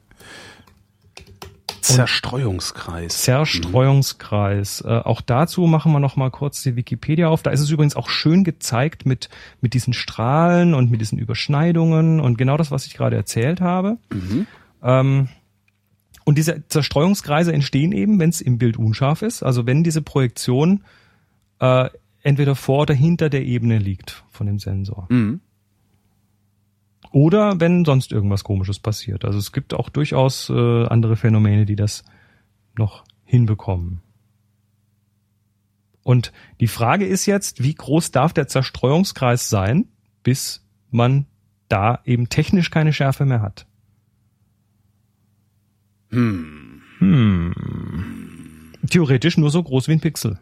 Ja. Richtig? Naja, nee. Äh, Wenn, solange dieser Zerstreuungskreis. also wenn der Punkt, wenn der Punkt unendlich klein ist, dann äh, so groß wie ein Pixel. Aber der Punkt kann ja auch drei Pixel groß sein. Dann Richtig. wären es halt drei Pixel. Ja. Also Zerstreuungskreis ist nur, ist nur so ein Wort, das ist, das muss man eigentlich, wenn man, wenn man schöne Fotos machen will, muss man das nicht wissen. Aber ähm, was auf jeden Fall wichtig ist, und da kommen wir jetzt wieder zum, zum Thema Abbildungsgröße, Betrachtungsabstand und so weiter. Jetzt nimmst du dieses Bild, was irgendwie auf drei Pixel oder auf ein Pixel genau irgendwie alles fokussiert, was, was eh quasi utopisch ist. Mhm. Also ein Objektiv, äh, das ein Objektiv auf einem 20 Megapixel APS-C-Sensor pixelgenau auflöst, das geht gar nicht. Das ist optisch, also das kannst du nicht zahlen. Mhm. Ähm, so, jetzt nimmst du aber dieses Bild weil mit deinen 20 Megapixeln und jetzt äh, hast du da eben entsprechende Unschärfen drin, weil es einfach in der Optik so ist. Und jetzt verkleinerst du das auf Webauflösung. Das nimmst du von den, machst du aus den 20 Megapixeln irgendwie ein Megapixel. Mhm. So, was passiert mit den Schärfen? Oder mit den Unschärfen? Die, die werden weniger. Die werden kleiner. Das heißt, der Schärfeeindruck erhöht sich. Mhm. Das Bild wirkt deutlich schärfer, wenn du es kleiner machst. Mhm. Das ist das, das ist, das ist die eine Geschichte. Die andere ist, Das ist das, wo du auch am Anfang sagst, wenn ich was fürs Web fotografiere, ist es eigentlich scheißegal, weil das hat sowieso nur ein Megapixel. ist oft, ist oft egal, ja. Ist oft egal. Mhm. Ist oft egal. So, ähm, das ist die eine Sache. Die andere ist jetzt wieder Thema Betrachtungsabstand. Ähm, wenn du dir mal die, die Werbung von, äh, von Apple anschaust mit dem Retina-Display, ähm, wie bewerben die das denn? Was ist denn ein Retina-Display? Also erst oberflächlich ein Display, bei dem du die Pixel mit dem Auge nicht mehr unterscheiden kannst. Ja. Heißt aber, dein Auge hat eine maximale Auflösung und dieses Retina-Display muss halt die Pixel klein genug machen, dass dann dieser Zerstreuungskreis, den du fokussierst ins Auge, äh, kleiner ist als eine ja, als, als, als eine Einheit im Auge, eine, ich sag mal, Pixeleinheit im Auge. Mhm. Das sind dann diese Zäpfchen und Stäbchen und so weiter. Das Wie heißt, viel Pixel hat das Auge denn überhaupt?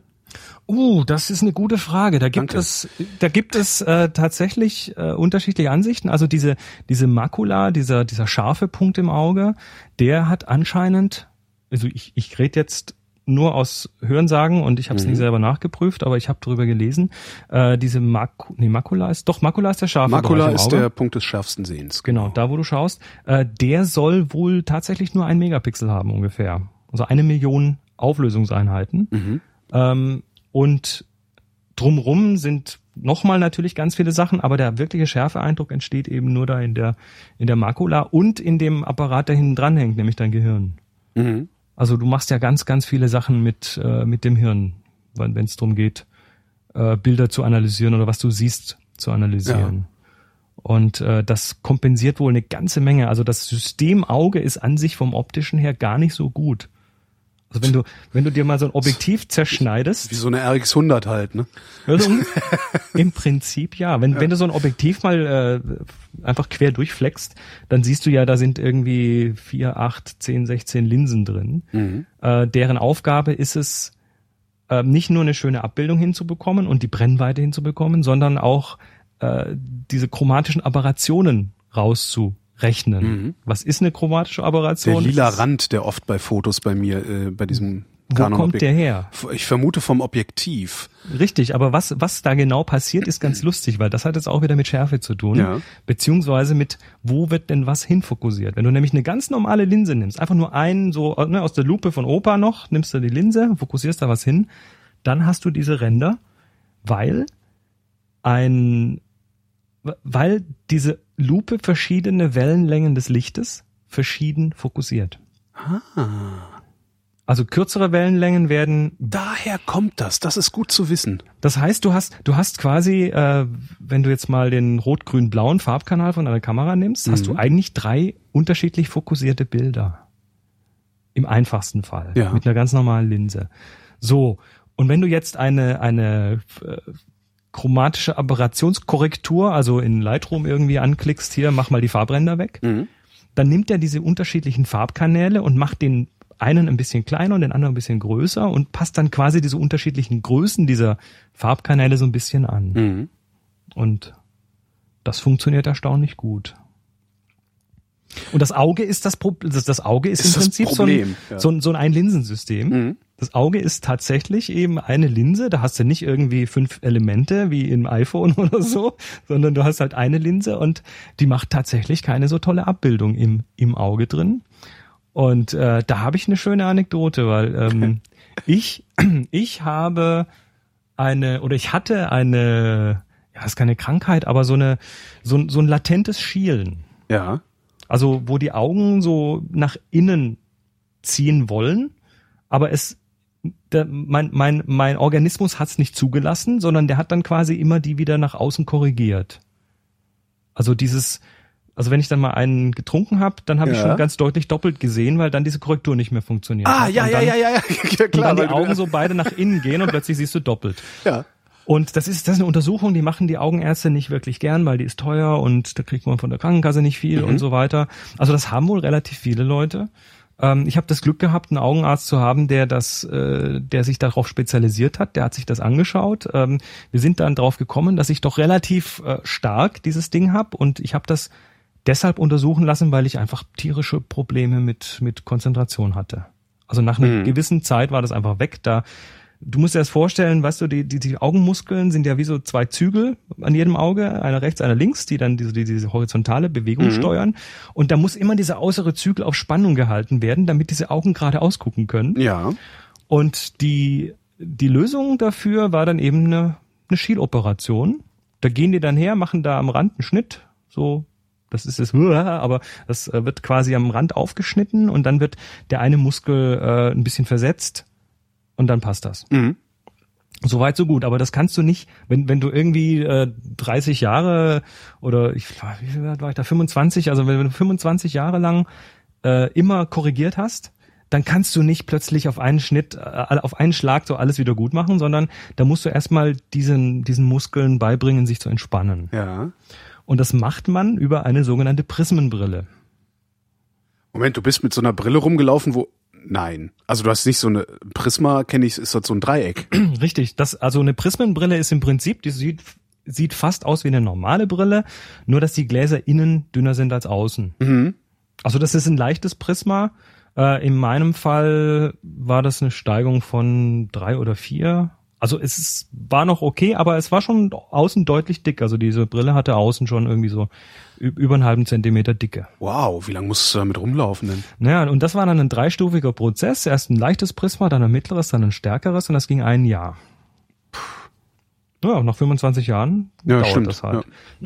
Sinn und Zweck dieser Prismenbrille war, äh, das kennen wir ja vom Prisma, das lenkt das Licht um die Ecke. Mhm. Das heißt, ich konnte quasi hinten, hinten in die Brille reinschielen, also entspannt gucken und vorne kam aber trotzdem, äh, habe ich trotzdem gerade rausgeguckt.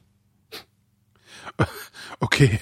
Ich stelle mir das, äh, ja, aber ich stelle mir das einigermaßen gruselig vor, weil in dem Moment, wo du die Brille ausziehst, Das war auch tatsächlich so, dass ich die morgens äh, als erstes angezogen habe und abends als letztes ausgezogen habe. ja. Der habe ich ein Jahr lang äh, rund um die Uhr angehabt, also bis auf nachts. so, ähm, das, also und hinterher war die OP und alles war gut und äh, alles ist prima, also bin sehr froh, dass ich das gemacht habe. Aber was macht denn ein Prisma noch Es bricht das Licht, es bricht das Licht. in Farben? In Farben. Um So. Himmels Willen, du hast auch noch bunt gesehen, also, Ich hatte, ich hatte ein, ein, einen der schlimmsten Fälle von chromatischen Aberrationen auf dem Auge. und zwar ein ganzes Jahr lang. Ja, pass auf. Hat dein Hirn das rausgepasst? Pass auf, rechts, rechts und links an den an Kanten, an Kontrastkanten. Also wenn ich jetzt hier gegen einen Baum schaue, dunkler Baum gegen hellen Himmel oder hier ein Fensterkreuz äh, Himmel und Fensterkreuz dunkel und Himmel hell. Ähm, also so diese diese speziell äh, senkrechten, also vertikalen Kontrastkanten. Ähm, die hatten dann tatsächlich auf der einen Seite einen roten Rand und auf der anderen Seite einen blauen Rand. Mhm. Wie im Bilderbuch. Das ist ja furchtbar. Und das war total furchtbar. Also ich, du läufst dann immer mit so einem leichten be- bedepperten Blick. Also ich meine, die Brille sieht eh nicht toll aus. Also das waren dann schon so relativ, äh, die waren eher so in äh, Glasbausteinkaliber, diese Brillengläser. Aber du, was übrigens total toll, zu total tollen Reaktionen meiner Umwelt geführt hat, immer so leicht mitleidig. Ja, äh, Das war auch eine tolle klar. Erfahrung. Du hast immer so ein bisschen als der Depp irgendwie gesehen. Ja, sicher, du siehst ja auch bescheuert aus. Also du, Natürlich. wie- Du hast ja als als als als Außenstehender überhaupt, du kannst ja nur denken, dass du es mit einem Bescheuerten zu tun hast, weil der guckt ja schon bescheuert. Genau. Also, das ist ja furchtbar.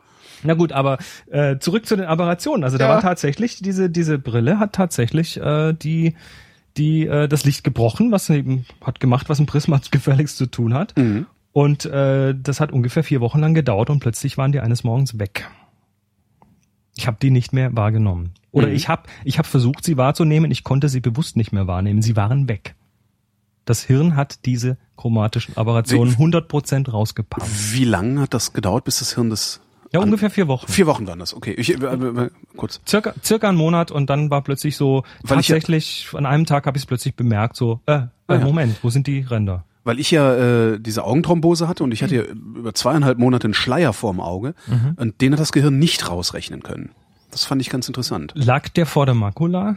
Der lag, der lag, Oder an der, der lag an der Makula. Ja. Der hat halt gemacht, dass äh, also das, der, der kam von einem Ödem in der Netzhaut, also eine Flüssigkeitseinlagerung in der Netzhaut, so dass das halt meine Netzhaut äh, gewölbt war, also ein mechanischer Mhm. äh, Fehler eigentlich. Aber ist, ist das wieder, ist, ist das wieder vorbei? Das ist wieder vorbei. Der Augenarzt sagt, Ja. es ist wieder auf altem Stand. Hm, ist gut. Prima. Gratuliere. danke. Augen sind wichtig. Ja. Ähm, und aber das Interessante ist, also erstmal, dass das Gehirn überhaupt so eine Leistung vollbringt. Mhm. Du, kennst ja vielleicht auch so mal von diesen Exper Experimenten gehört, dass irgendwelche Probanden Brillen tragen, die alles auf den Kopf stellen und Ja. dann nach einer Weile plötzlich wieder alles richtig rumsehen. Mhm. Ähm, und das war im Prinzip dann sowas ähnliches. Das Hirn ist einfach in der Lage, das gerade zu richten und und zwar völlig egal, was für, für Sachen ich dann vor der Linse hatte, also die Formen und äh, Kontrastunterschiede und so weiter, die dann auch äh, zu verschiedenen Arten von diesen Operationen geführt haben, waren alle sauber weggefiltert. Und wenn ich die Brille abgenommen habe, dann waren sie invers wieder da. Es ist ja noch schlimmer. Also morgens aufstehen, erstmal Oh. irgendwie äh, Augen aufmachen und alles mit bunten Farbrändern sehen, Brille aufsetzen, Farbränder weg. Das ist ja eigentlich noch viel schlimmer als, als andersrum, weil wenn du die Brille aufgesetzt hast und, es, und, und die Farben sind irgendwie komisch, dann weißt du wenigstens, dass es ist, weil du die Brille aufgesetzt hast. Mhm. Aber wenn das einfach so ist, da wirst, du da nicht nervös von? Nö. Also ich, ich wusste, also ich habe mich natürlich da ein bisschen beschäftigt und ich wusste auch, dass das dann hinterher irgendwann wieder weggeht. Und das war dann auch so. Also nachdem dann die OP war und die Brille weg war, dann war alles klar, dann äh, hat es wieder ein paar Wochen gedauert und Mhm. plötzlich, plötzlich waren die dann auch wieder weg, diese inversen Ränder. Tja, also ähm, das Auge, um nochmal zurückzugehen Ja. auf deine Frage, hat wohl anscheinend in diesem ähm, scharfen Makulabereich ungefähr ein Megapixel. Und äh, wie viel es insgesamt hat, äh, oder ist eh schwierig, da in Megapixeln zu reden, aber äquivalent von der Auflösung kann ich dir nicht genau sagen. Mhm. Nur, nur wird eben aus diesem gesamten Ding in unserem Gehirn dermaßen wahnsinnig toll was gemacht. Da geht's auch unter anderem äh, zum Beispiel in die Richtung, dass du gewisse Farben außerhalb der Mitte nicht sehen kannst. Ach. Weil da, weil da einfach keine, keine Sensorik dafür da ist, aber das Auge, die quasi aus äh, seinem Wissen oder das Gehirn, die aus seinem Wissen wieder reinrechnet. Du kannst dir vorstellen, dass ich gerade versucht habe, das äh, will, willkürlich herzustellen und doof in der Gegend rumgeguckt habe. Ich meine, ich meine, ähm, oh Gott, da musst du mir, da kannst du mir, das, äh, das weiß ich nicht genau. Ich glaube, entweder gelb oder blau äh, k- kann außerhalb der Mitte des Auges, also außerhalb der Makula, nicht gesehen werden. Ähm, trotzdem, sobald du weißt, was da ist, weiß natürlich dein Gehirn, das muss blau sein und macht es dann auch blau. Mhm. Also du nimmst das Blau schon wahr, nur ist das eben eine Halluzination in dem Moment. Optik ist ein tolles Thema. Ja, ich auch. Speziell, wenn man den Menschen dann auch noch mit reinnimmt. Mhm. Gut. Also, Schärfe. Ja. Ähm, Schärfe und, und, und Schärfe und Tiefe. wir. Zerstreuungskreis. Also wir, war, wir genau. waren beim, beim Retina-Display. Mhm. Und äh, was macht jetzt diese Empfindung da, oder was macht jetzt dieses Retina aus? Das Retina macht aus, äh, dass du oder dass sagen wir mal, die meisten Menschen eben das nicht auflösen können. Dass der Punkt kleiner ist als das Pixel. Also im Grunde das, was auf dem Display ist, Richtig. in kleineren Pixeln dargestellt wird, als mein Auge Pixelgröße hat. Und zwar, und das ist wichtig, bei normalem Betrachtungsabstand. Ja. Also wenn du, wenn du an deinen, äh, du bist jetzt ja auch alt genug, um noch Röhrenfernseher zu kennen. ne? Ja. Ja, schon. Du kannst ja, ja wir, wir sind ungefähr gleich alt übrigens. Ah, ja. ähm, dann äh, Wir kannst haben's, du ja, wir haben's gleich schwer. Ja. wir haben es gleich schwer, genau. Ähm, wir haben, wir haben ja so da eben diese Pixel. Also wenn du nah rangehst, dann siehst du die. Wenn du auf dem Sofa sitzt, äh, dann schaust du fern und siehst eben keinen Pixel mehr. Das heißt, die Auflösung oder die Schärfe ist eben empfunden da sehr hoch, aber vielleicht eigentlich gar nicht, weil wenn du näher rangehst, dann siehst du, dass da riesengroße Pixelklötze sind. Das ist das gleiche mit einem Foto. Wenn du ein Bild an die Wand hängst, dann hast du einmal diese, diese Größe davon, also ist das ein, Ja. ist das ein A2-Bild oder ein A4-Bild oder noch kleiner? Also sprich, wie weit schiebe ich denn diese ganzen Pixel zusammen? Mhm. Oder diese ganzen Punkte? Also beim Drucken nennt man das jetzt Dots äh, Ja, oder Punkte. Roy Lichtenstein hat das ja dann äh, zu Kunst gemacht. Richtig. Aber auch die Bilder, wenn du sie von weit genug anschaust, Sind scharf. sind scharf. ne? Ja, ich habe ein kleines, ähm, es gibt dieses Blam, das ist äh, dieser, dieser, dieser, dieser, dieser, dieser Jetfighter, der irgendwie einen Schuss abfeuert. Yep. Das habe ich in, in groß und in klein. Und das kleine ist halt scharf. Ja, das ist halt, weil, weil ich das sogar Das auf ja Armeslänge ist es schon scharf. Da ist ja. der ganze Witz weg, ne? Ja, es stimmt, ist komplett weg. Ja, also äh, Schärfe. Dann kommt noch bei Schärfe natürlich das Schärfeempfinden dazu. Mhm. Also habe ich das habe ich das letztes Mal schon mal gesagt? Kontrast ist das gleiche wie Schärfe. Ich glaube, das hast du gesagt, aber ist egal. Ich merke mir ja die meisten Sachen sowieso nicht. Also Okay, nicht aktiv. Also du kannst halt ständig dasselbe erzählen und ich sage jedes Mal, ach, ach was. Weil ich, ich vergesse sehr viel. Das ist nichts Persönliches. Das ist okay. Also Schärfe ist das gleiche wie Kontrast. Mhm. Kann man so mal festhalten. Also wenn wenn du wenn du Kontrast äh, an der Kante zwischen zwei Dingen siehst, Dann also ist die scharf. Ja. da, wenn da viel Kontrast ist, ist die sehr scharf. Mhm. Wenn da wenig Kontrast ist, dann ist es eben ein weicher Übergang und dann ist es eben unscharf. Mhm. Also das, was du als, wie hast du es bezeichnet? Äh, Als Brei, Matsche? als Matsche. Als Matsche so als Matsche. Matsche. Ja. Genau. So, also äh, Kontrast ist Schärfe. Das heißt, im Umkehrschluss, oder sagen wir, Kon- Kontrast ist natürlich Schärfe, aber auch Schärfe empfinden. Im Umkehrschluss heißt das, dass du durch eine Erhöhung des Kontrastes an diesen Kanten Unschärfen ausgleichen kannst. auch Unschärfen ausgleichen kannst oder du kannst diese Unschärfen, man nennt es auch maskieren kannst. Unscharfmaske, hast du das schon mal gehört? Äh, maskieren habe ich schon mal gehört, aber nichts damit anzufangen gewusst. Mhm. Das ist, äh, wenn man also so sich mal in Photoshop umschaut, da gibt's einen Filter, der heißt unscharf maskieren oder Unscharfmaske. Ähm, und was der macht, ist jetzt folgendes. Der geht jetzt auf dein Bild los und äh, zwar schaut er sich immer so, so Kreise an mit einem Radius, den du da einstellen kannst. Ja. In Größen von Pixeln, also Drittelpixel, ganzes Pixel, fünf Pixel, zehn Pixel, 100, was weiß ich. Also du stellst diese Größe ein, in der er schauen soll. Und jetzt nimmt er in diesem Bereich die Kanten her und erhöht da den Kontrast. Er macht also dunkle Kanten dunkler und helle Mhm. Kanten heller. Und das macht er nur auf den Kanten. Äh, das macht er im Wesentlichen auf den Kanten. Im, im, in der Mitte vom Bild, also sagen wir mal, du hast eine, eine gleichmäßige Fläche, da, da kann er keinen Kontrast erhöhen. Mhm. Also da passiert nicht wirklich was. Außerdem gibt's da noch einen Parameter, den du einstellen kannst, das ist dieser sogenannte Threshold, äh, wo du einfach sagst, ab diesem ab Schwell- dieser Kontrast Schwellwert ist das Schwellwert heißt auf Deutsch genau, genau. Ab diesem Wert da das ist auch so ein tolles Wort. Ab diesem ab diesem Wert ähm, Stimmt. arbeitet, äh, Entschuldigung. der könnte auch aus der Medizin kommen. nee, der kommt eher aus der aus der Gegend. Schwell. Genau. Also ab, ab diesem Schwellwert hast du, hast du quasi, hast du zu arbeiten und drunter nicht. Entschuldigung. Ja. Ja. Ja, das ist ja. Das äh, haben wir ja auch auf unseren Limitern und Kompressoren und äh, Richtig. Ja, ja. Richtig. Da gibt's übrigens total viel Parallelen zwischen Optik und, und Akustik. Also, Ach, echt? Ja, ja. Also ein Kompressor macht, macht akustisch genau das Gleiche, was eine Kontrastanhebung im, im äh, visuellen macht im Prinzip. Mhm. Aber das, ist, äh, das führt jetzt ja schon wieder ganz woanders hin. Genau. Da, kommt- da kommt mein Audio-Hintergrund irgendwie mit rein. So, also du hast, äh, du kannst den Schärfeeindruck erhöhen, indem du die, diese Kontrastkanten er, äh, oder die Kontrastkanten im Bild noch kontrastreicher machst. Ja. Aber es wird dadurch nicht schärfer. Nur du schaust es dir mit dem Auge an und sagst, boah, ist das scharf. Mhm. Weil du eben diesen stärkeren Kontrast als mehr Schärfe empfindest. Guter Trick. Also weil es passiert ja oft genug, vor allen Dingen, wenn ich mit meinem Altglas fotografiere, passiert es mir oft genug, dass ich äh, die Schärfe an der falschen Stelle habe äh, und das hinterher erst merke. Ja. Oder halt auch, wenn du im Autofokus und der wieder irgendwo hingepinkt hat, wo, der, wo er nicht hin sollte. Ja. Richtig. Also du hast da mehrere Stimmt. Möglichkeiten. Also sa- sagen wir mal, du hast ein Porträt geschossen und du hast die Schärfentiefe nicht genau dahin gelegt, wo sie soll. Also du hast die Schärfe auf der Nasenspitze und bei den Augen wird's unscharf. Dann hast du eben ein paar Möglichkeiten. Die eine ist äh, ja mit so einem Filter zu arbeiten, einfach zu sagen, ich mache jetzt mal, ich, ich erzeuge jetzt mal so ein bisschen Kunstschärfe. Kunstschärfe ist auch schön. Es könnte von Loriot sein. Ja, Kunstpfeife. Ne? Kunstpfeifer, genau. Ja, Kunstschärfe. Ähm, Oder du machst es kleiner. Du äh, verringerst Ja. die, die Größe des Bildes, also du machst es eben in einer kleineren Auflösung. Hier, ich, ich schenke dir das Bild, ich hab's dir mal ausgedruckt und dann hast du hier so ein Scheckkartengroßes Bild nur noch Mhm. und dann ist das total scharf. Oder du äh, zeigst dem anderen das Bild eben aus mehr als eine Armeslänge und dann passt es auch schon wieder. Stimmt. Guck mal. Und dann ganz schnell wieder wegnehmen.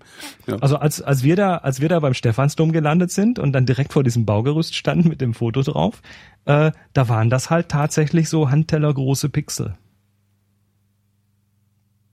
Von weitem. Handteller groß. Er ist schon, ja, stimmt, muss er in der Größenordnung. Also Also, die- die, haben so ein 20 die- Meter lange äh, äh, Ding Ja, das, das sind so 20, 30 Meter lange Bahnen, Mhm. äh, die werden dann auf so LKW-Plane gedruckt und die werden dann äh, in, so- in so in so hallengroßen äh, mit so hallengroßen Druckern und das ist ein, im Prinzip ein Tintenstrahler, wo du dann eimerweise die Farbe reinkippst Ja. und äh, dann werden die vor Ort einfach äh, mit so einem Ultraschall-Schweißverfahren zusammengeschweißt, Mhm. So eine Bahn an die andere. Das kann man, hat man heute wohl ganz gut im Griff. Also äh, die, die einzelnen Pixel hat man, also da- das Ding hat es schon aufgedröselt, aber von der Auflösung her war es tatsächlich so. Man redet ja von DPI, Dots per, Inch. Also Da Punkte pro Handteller, Zoll. Handteller pro. Das ist ein schöner Wert, der ist dann unter eins. Ja, das war 0, 0, ich sag mal, das war vielleicht 0,1 DPI höchstens. Ja. Aber sowas finde ich ja lustig, wenn es irgendwie, weil alle immer so, ja, 600 dpi. Wir haben hier 0, Ja. finde ich gut. Oh, du, brauchst doch, du brauchst doch oft nicht mehr. Also diese in den USA, diese Billboards an den Highways, diese großen, großen Werbetafeln, an denen du vorbeifährst, Mhm. äh, die ja teilweise dann schon irgendwie, weiß nicht, also riesengroß sind. Größer als unsere Litfaßsäulen auf jeden Fall. Ja, die gibt's in Polen übrigens auch, diese riesen. Äh, Ah ja, die wirst du, die wirst du nie aus der Nähe sehen, die Teile. Mhm. Also warum sollte man sich anstrengen und die mit 300 dpi drucken? Brauchst du nicht. Kannst vergessen. Das ist übrigens auch der Grund, warum, ähm, warum durchaus, also dieses, was weiß ich, Karstadt hat eine Winteraktion und Ja. macht dann irgendwie die komplette Kaufhausfront äh, wird mit einem Foto behängt. Das Ja. kennt man ja auch. Ähm, solche Fotos kannst du durchaus mit einer 5-Megapixel-Kamera machen. Da brauchst weil du du nicht hinterher Handteller große Einzel, also hinterher große, Da- Handteller große Dots hast. brauchst du nicht die 36 Megapixel aus einer 800D oder Und so, darum kann man natürlich auch, 800. also Busse werden ja auch gerne mit sowas beklebt und trotzdem kannst du, wenn du drin sitzt, ganz gut rausgucken, aber auch nur, Mhm. wenn du direkt an der Scheibe sitzt. ich mache mir das immer zum Sport, wenn ich durch die Stadt gehe und dann irgendwie so große Werbefotos sehe. Sei das Mhm. jetzt irgendwie, du kommst am Parfümladen vorbei und hast immer so so schaufensterhohe äh, Frauen mit mit äh, mit geschminkt und allem drum und dran. Mhm. Ähm, da mache ich mir immer gern den Sport und gehe mal ganz nah hin und schau mal, wie sie das gedruckt haben und was sie da für eine Auflösung haben und so weiter. Einfach so aus technischer Neugier. Mhm. Und die sind oft nicht gut. Die sind oft aus der Nähe, kannst du sofort sehen. Furchtbar. Übrigens hat diese Unscharfmaske, diese künstliche Verschärfung durch Kontrast an den Kanten, hat äh, auch natürlich auch Nachteile. Nämlich die sogenannte Halo-Bildung. Was ist ein Halo? Ein Heiligenschein. Ja. Das heißt, wenn du äh, diese Kamera, äh, wenn, wenn, wenn du diese Kante, an der der Kontrast ist, wenn du die auf der dunklen Seite dunkler machst, da, das nimmt man nicht so wahr, aber wenn du die auf der hellen Seite heller machst und der Radius ist zu groß, dann hast du plötzlich so einen hellen Rand um diese dunklen Dinge. Ich guck, ich versuche das jetzt gerade mal nachzuvollziehen. Was habe ich denn hier? Was kann ich denn hier machen? Da Also mir ist es mal aufgefallen. Kontrast. Ich schieb mal einen Kontrast einfach bei einem Bild. Ja, Kontrast alleine ist es nicht. Nee. Es ist, äh, wenn, dann ist es der Lokalkontrast. Das wäre in Lightroom der Clarity oder Klarheit. Nee, ich habe gerade, ich spiele gerade mit iPhoto rum. Ähm, das Ach ist, so, in iPhoto ist das schwierig. Ja, die, ja, tun da dann, geht das die, nicht. die tun natürlich in iPhoto, was ja eher so auf Laien gemünzt ist, äh, versuchen die natürlich alles, um das irgendwie, dass der Laie das nicht so ganz Das kaputt kriegt. hübsch bleibt, genau.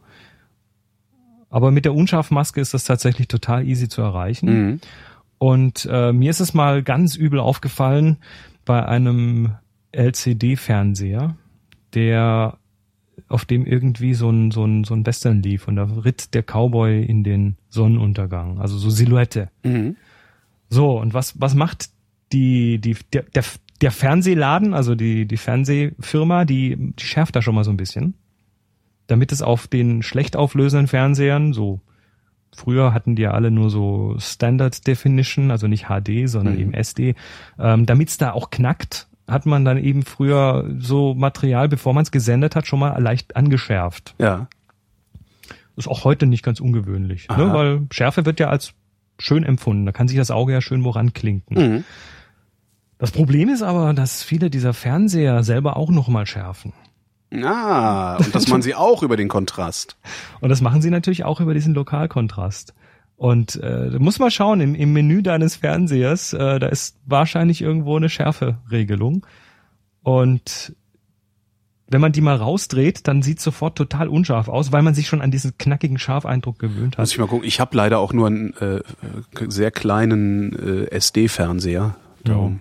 Und da wird es wahrscheinlich. Da ist sowieso egal, weil es eh alles schlimm aussieht. Ja. Also bei LCDs, auch bei denen äh, vor deinem Computer zum Beispiel, auch da kannst du total äh, toll auch überschärfen. Und dann arbeite mal in Photoshop und versuch mal die Schärfe von deinem Bild richtig hinzuziehen, wenn schon dein Display dich irgendwie so leicht belügt. Das ist gar nicht so simpel. Mhm. Also Schärfung und dann eben nochmal eine oben drauf und dann hast du plötzlich irgendwie so ein Doppelhalo und das sah zum Fürchten aus. Und ich äh, habe vermutlich jetzt in diesem Augenblick äh, die den Fernsehgenuss der gesamten Hörerschaft getrübt, weil Weil jetzt alle nur noch ab auf Schärfe. Jetzt, ab jetzt werdet ihr Halos sehen, wenn ihr mal fernseht. Also ja, auch mal gerne um einen Nachrichtensprecher rum und so. Tja. Tja. Ich bin gespannt. Also ich bin wirklich gespannt. Also äh, ja. Also gut, aber, äh, Aber das, Schärfe. ja, das muss man, aber das finde ich, ich, da muss man, man muss, man muss es den Leuten zeigen, habe ich festgestellt. Also ja, aber ich werde drauf achten. Es ist so ein bisschen wie der Kopf von Reinhold Beckmann. Das ist übrigens auch der Grund, Kennst du warum den Kopf von Reinhold Beckmann? Kopf von Reinhold Beckmann? Ja. Der Kopf von Reinhold Beckmann ist äh, unnatürlich groß. Achte da mal drauf. Wenn du den, ne, der, wenn der seine Fernsehansagen Bilder- macht, das, das, das Verhältnis, das Verhältnis von Reinhold Beckmanns Kopf zu seinen Schultern und zum restlichen Ja, Körper ist recht. irgendwie aus der Balance. Jetzt kriegst du es nie wieder aus dem Kopf und immer wenn du ihn siehst, wird's, ja, das wollte, ich wollte es dir Ich- nur, heimzahlen. Du zahlst mir gar nichts heim, weil ich Mist. habe kein, ich hab keinen Fernseher. Ach, verdammt. Ich habe mich da schon vor Jahren ausgeklinkt. Ich weiß aber zufällig noch, wer Reinhold Beckmann ist. Mist. Naja.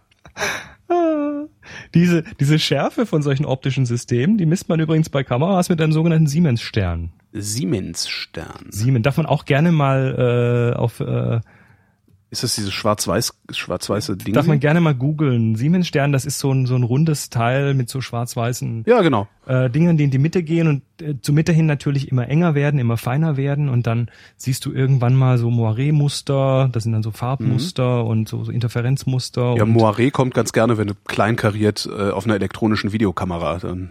ja, so aber speziell im SD-Bereich ein kleinkariertes äh, Hemd und plötzlich flimmert das nur noch. Ähm, ja, und da kannst du eben dann äh, quasi dran ablesen, wie scharf die Kamera abbilden kann oder das System abbilden kann, also das Objektiv mit dem Sensor und so weiter. Ähm, das ist so eine der Möglichkeiten, das zu tun. Und diese Siemens-Stern, ähm, es gibt auch so parallele Geschichten. Das sind dann, da redet man dann von Linienpaaren pro Millimeter. Also das ist wieder technisch. Ähm, Das, das ist jetzt was für den, für den Drucker, ne? Das ist, das für den Drucker oder für den für den Geek, der also für den Pixel-Pieper, der halt irgendwie sich jedes Bild nur in 100% Auflösung anschaut. Mhm. Ähm, Linienpaare pro Millimeter, das hat mich immer so durcheinander gebracht, weil ich immer dachte, da müssten immer zwei Linien sein. Ja. Ähm, das, das geht aber um die, um die schwarze und dann daneben um die weiße Linie. Ach so. Also ein Linienpaar ist immer eine schwarze und eine weiße Linie. Die weiße Paarung, ist halt Paarung das Papier. von. Ah, ah ja, okay. Und wie viel davon pro Millimeter du auflösen Mhm. kannst, daran kannst du eben auch dann die Schärfe eines Systems ablesen. Und ich würde auch äh, so, so theoretische Schärfenangaben, die sind mir immer sehr suspekt. Also wenn du dir einen Scanner kaufst und da steht, der Scanner macht so und so viel DPI, Mhm. also Dots per Inch, äh, dann hast du die, optima äh, die, die optische Schärfe damit nicht erfasst, sondern du hast die theoretische Schärfe erfasst. Das macht der Hersteller natürlich gern. Das ist dann die Auflösung, die dann irgendwie die Scanzeile da drin hat. Und äh, dass dazwischen drin aber noch eine Optik steht mit einer möglicherweise schlechten Linse, die auch nicht genau fokussiert ist. Ähm, du kannst also diese Zahlen ganz gerne mal irgendwie um den Faktor 5 runterrechnen und bist Mhm. wahrscheinlich rein, bist wahrscheinlich damit einigermaßen realistisch. Das ist nicht pauschal auf alle Scanner, aber so Flachbettscanner sind da. 7600 dpi. Nee, kommst dann vielleicht auf 1000 bis 2000. Ja, auch gut zu wissen. Also, also mess, messbar, tatsächlich messbar, auch mit Hausmitteln messbar. Wenn du dann sagst hier, Mhm. Ich kann mir also den 7000 billigeren oder älteren Scanner kaufen und habe dasselbe Ergebnis. im Prinzip Das, ja. Und sehe dasselbe Ergebnis. Im Prinzip So ja. Das wird, das wird bei normalen Scans von von von Auflagen, also von von äh, Sachen, die du auf das Glas auflegst, so Bilder und Zeitungen, ist das eh völlig egal Mhm. im Prinzip. Äh, das wird dann interessant, wenn du anfängst, deine alten Negative zu scannen. Ich habe mir einen. Scanner gekauft, um meine alten Negative zu scannen. Der steht seit Monaten, steht der einfach hier rum und ich habe ihn noch nicht in Betrieb genommen, weil ich irgendwie, ja. Was nicht ist das mal für einer? Das ist ein Epson V600, der ist mir Ja, mal von einer Fotografin empfohlen worden. Völlig okay. Den hatte ich auch lange hier rumstehen. Mhm. Ähm, das, äh, ja, da, du wirst vermutlich möglicherweise merken, dass das mehr Aufwand ist, als du denkst. Das vermute ich auch. Also ich äh, alleine mich damit auseinanderzusetzen erstmal. Ich brauche dafür einen ganzen Tag und den habe ich gar nicht. Hm, Ja, also ich, Jammern ich, hab, auf hohem Niveau. ich krieg, ich krieg die Frage oft. Ich habe zu Hause noch irgendwie 3000 alte Bilder. Was soll ich da, alte Negative? Was soll ich damit tun? Ich möchte die gerne scannen. Warte, bis du arbeitslos wirst, dann hast du was zu tun. Also es ist, ist, es ist halt leider, wenn du es wirklich gut machen willst, so ein Thema, wenn du die, wenn du den, das ist wie bei- beim Fotografieren, wenn du die Kamera auf Automatik lässt, dann nutzt du überhaupt nicht ihr Potenzial. Ja. Wenn du einen Scanner auf Automatik lässt, dann Aha. man könnte es deutlich besser machen. Stimmt, der Scanner ist ja letztlich auch nur eine Kamera. Ist er, ja. Eine Kamera mit einem Sensor, der nur eine Zeile ist, anstatt Mhm. eine Fläche und der sich halt dann bewegt. Nun ja, also Jetzt hast du mich auch, was das angeht, versaut sehr. Jetzt, ich habe gerade gedacht so, ah, dann kann man ja auch an der Einstellung und ach Gott. du könntest Aber wahrscheinlich werde ich es auf automatisch stellen und sagen, klick, mach mal, weil die Fotos, die ich früher gemacht habe, alle eigentlich, also aus, aus ich sag mal, äh, kompositorischer Sicht mindestens, aus, also mindestens aus kompositorischer Sicht scheiße sind. Naja, aber das sind doch tolle Erinnerungen. Es sind Erinnerungen, genau. Na gut, also ich, ich sag mal, ich, ich rate dir zumindest die Schärfung, die automatische abzuschalten. Okay, das, ja, das, nachschärfen kannst du immer, das ist wie Haare schneiden, wegschneiden geht immer, ranschneiden geht nicht. ja, okay. Und bei Guter der Tipp. Schärfe ist es genauso. Gut. Also, Ja. wieder zurück zur Schärfentiefe, ne? Ach genau, da waren wir noch, ne? Wir hatten ja ein Thema. Also, wir haben jetzt die Schärfe, wir haben die Tiefe und äh, du kannst in diesem System aus Abstand, Brennweite und Blende, kannst du durch die Blende diese Tiefe verändern. Ja. Du kannst also, wenn du die Blende klein machst, also große Zahl, ne? Große Blende Zahl, kleine Blenden. Warum ist das eigentlich so? eins was soll das- durch. Das ist, das ist ein inverser Wert. Ach so. Also Brennweite durch ist das im Prinzip. F Ich dachte, das hätte genauso einen schwachsinnigen, vielleicht, dass das irgendwie die Engländer erfunden hätten, so wie die Zählung beim Tennis oder so. Nee, das hat das hat schon einen physikalischen, äh, einen physikalischen Hintergrund. Da geht's Ja. dann um um die um die um die Fläche des Loches im Prinzip, ähm, was dann irgendwie durch einen Faktor, oh je, schlag mich tot. Wurzel Das ist jetzt nicht so schlimm. Also, aber dass es ein, ein inverser Wert ist, das wusste ich gar nicht. Ja. Ja, also äh, immer im Verhältnis zur Brennweite. Deshalb immer dieses F geteilt durch irgendwas. Darum F Doppelpunkt. F ich dachte, ist das, Brennweite, ja. ich dachte, das, ich dachte, das wäre ein Doppelpunkt Das im ist Sinne eine von. geteilt durch. Ah, Also große Blende heißt viel viel Loch, viel Licht. Heißt kleine, Mhm. kleine Zahl. Blendenzahl. Genau. Also Blende 22 ist äh, kleiner als Blende 1,4. Ja. Übrigens noch ein Tipp. Jetzt ist, ähm, du hast, also es gibt die Blenden, Blendenstufen in ganzen Blendenstufen Ja. und dann eben auf deiner Kamera auch in Drittelblendenstufen. Ähm, Das mache ich dann über diese Belichtungskorrektur. Ne? genau. Oder, oder du belichtest manuell und dann kannst du eben mit diesen Klicks auf dem Rädchen irgendwie ein Klick ist eine Drittelblendenstufe. Äh, Blendenstufe immer im Sinne von Helligkeit oder Lichtmenge. Also du kannst auch eine Blendenstufe heller belichten mit äh, mit länger mit länger belichten. Klick auf dem Rädchen. Welche meiner Kameras meinst du gerade? Die haben doch alle irgendwo ein Rädchen, wo du an der an der Blende drehst. Ach so, ja, das ist, äh, ach so, meinst du? Ja, das ist bei der Fuji ist es ein Blendenring. Aber es ist egal, Belichtung machen wir ein anderes Mal. Belichtung äh, kommt- kriegt eine eigene Sendung, weil Alles das klar, ist tatsächlich Ja, ein okay, großes Chef. Thema. Ja, Chef. Aber diese Blendenreihe, weil wir reden jetzt noch von Blende, Mhm. äh, so 1,4, 2, 2, 8, 4, 5, 6, 8, 11, 16, 22, 32. 32? 32, 45, 64, Was? 90, 128. Aber das gibt's nicht, ne? Das sagst du jetzt nur, weil es theoretisch möglich ist, aber das gibt's nicht. Natürlich gibt's das. Echt, hab ich also noch nie gesehen. ja, das ist das äh, bei bei je größer du wirst mit dem Sensor, desto äh, kleinere Blenden musst du natürlich auch bedienen können Mhm. wegen der Schärfentiefe. Und äh, so eine Großform, also meine Großformatkamera, ich habe durchaus Objektive, die bis Blende 64 gehen. Ja, ja, Ui. ist normal. Das kann, Kleinbild macht das nicht, da ist dann bei 32 meistens Schluss. Ja, 22. 22 ist das höchste der Gefühle, Ja. das ich bisher mal so. Ähm, wenn du es noch kleiner machst, also lass mal die ganze Optik weg, lass mal den ganzen äh, Firlefanz mit Glas weg, sondern nimm einfach mal ein, ein, eine lichtundurchlässige Folie und piekst da ein Loch rein mit einer Nadel. äh, das habe ich sogar du- als Objektiv. Äh, Dann hast du eine Lochkamera, eine Pinhole. Pinhole. Hm? Genau, ähm, da reden wir dann von, die werden auch in Blenden gemessen, da Gab's reden wir dann von Blende, Blende 130, 150 oder so. Ach so. Ich, also ich weiß jetzt gar nicht, ob es das noch gibt, aber das gab's für meine für meine Sony gab's das im Angebot äh, Ja, ja, die bei bei hier da wie heißt euer Sponsor Enjoy Your Camera. Ja, ja, Da hat die- Zehner. Dachte ich, Ja. ach, kannst du nichts falsch machen. Andere andere benutzen einfach Instagram, ich mache Aufwand. Ja, aber du, aber du machst es dann toll optisch, echt. ja, aber so bin ich halt nicht. So bist ja du. Du willst ja, Ja. nicht, dass in den RAW-Daten steht, wie die Verzerrung des Objektivs ist. Ich bin, ich bin ja so ein elitärer Schnösel. Genau, du möchtest ein? Sonder, ein, ein eigenes File dafür haben.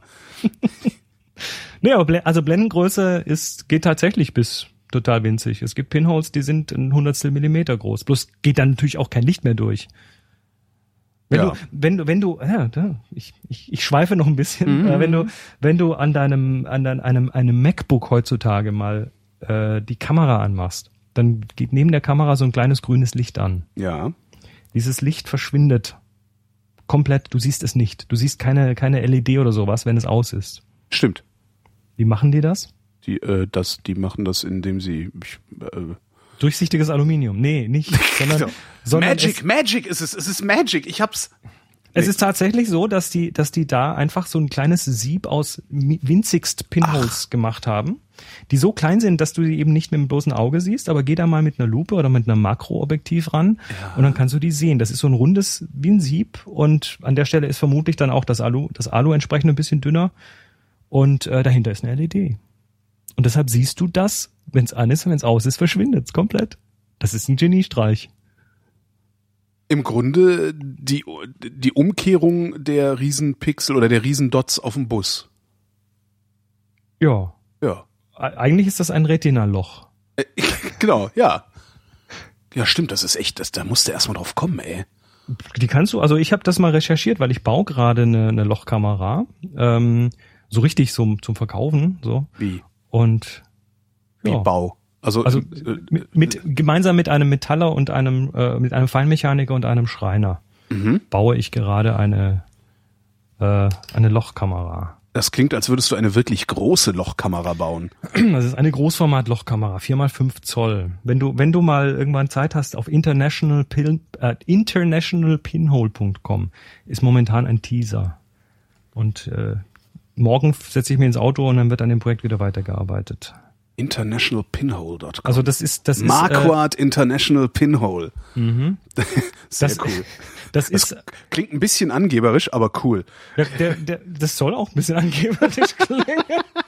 Nee, das, äh, das, also Pinhole ist klar, Ja. äh, Marquardt, weil ich's bin und International bezieht sich auf äh, das international, den internationalen Rückteilstandard. Großformatkameras haben eine, ein definiertes äh, Rückteil. Du kannst also auf der Rückseite, da wo der Film ist, kannst du Filmkassetten ranflanschen oder Rollfilmkassetten ranflanschen Mhm. oder Polaroid-Kassetten ranflanschen. Und diese, diese, diese, diese Fläche, an die du es ranflanscht, die ist definiert als International Back. Ah ja. Und äh, diese Kamera unterstützt das. Das heißt, du kannst da im Prinzip alle unterschiedlichen äh, Sachen, die du an jede Großformatkamera heute ranhängen kannst, kannst du da auch dranhängen. Das ist jetzt leider nur ein, das ist leider nur ein Video, das ich nicht jetzt parallel gucken kann. Ja, das parallel durch das Fotos klicken und sagen, Das- ja, mache ich. Hm? Ja, ja. Das ist also das ist äh, wird sich in den nächsten Wochen wird sich da noch mehr tun. Aber da, deshalb habe ich habe ich so ein bisschen mich eben in das Thema Pinhole gründlichst eingelesen und auch Mhm. auch mich mit Industrie-Pinholes beschäftigt, die äh, die du dir machen lassen kannst auf Maß äh, im Bereich von irgendwie deutlich unter ein Hundertstel Millimeter. Egal, also Unter ein. Hundertstel Millimeter. Ja, das sind dann teilweise so Druckminderer und solche Geschichten. Also da muss ja nicht immer nur Licht durchgehen, da gehen dann auch manchmal Flüssigkeiten durch Ach oder so, ja. irgendwelche anderen Sachen. Aber die bildest du dann ja nicht mehr ab auf dem Sensor. Nee, also da, da reden wir jetzt auch nicht von optischen Pinholes, sondern von Industrieanwendungen Mhm. in irgendeiner Form. Aber so optisch, also so, ich habe hier Pinholes drauf, die hier so ein Drittel Millimeter haben. Das ist dann Blende 100, schlag mich tot irgendwie. Und dann kannst du tatsächlich ausrechnen, wie lange du dann mit so einem Pinhole belichten musst, damit noch genug Licht auf dem Film ankommt, Mhm. um dann noch ein Bild zu machen. Aber ein kleiner Trick wollte ich dir sagen, ja? Ja. Du- Diese Blendenreihe, die kann man sich ja nicht merken.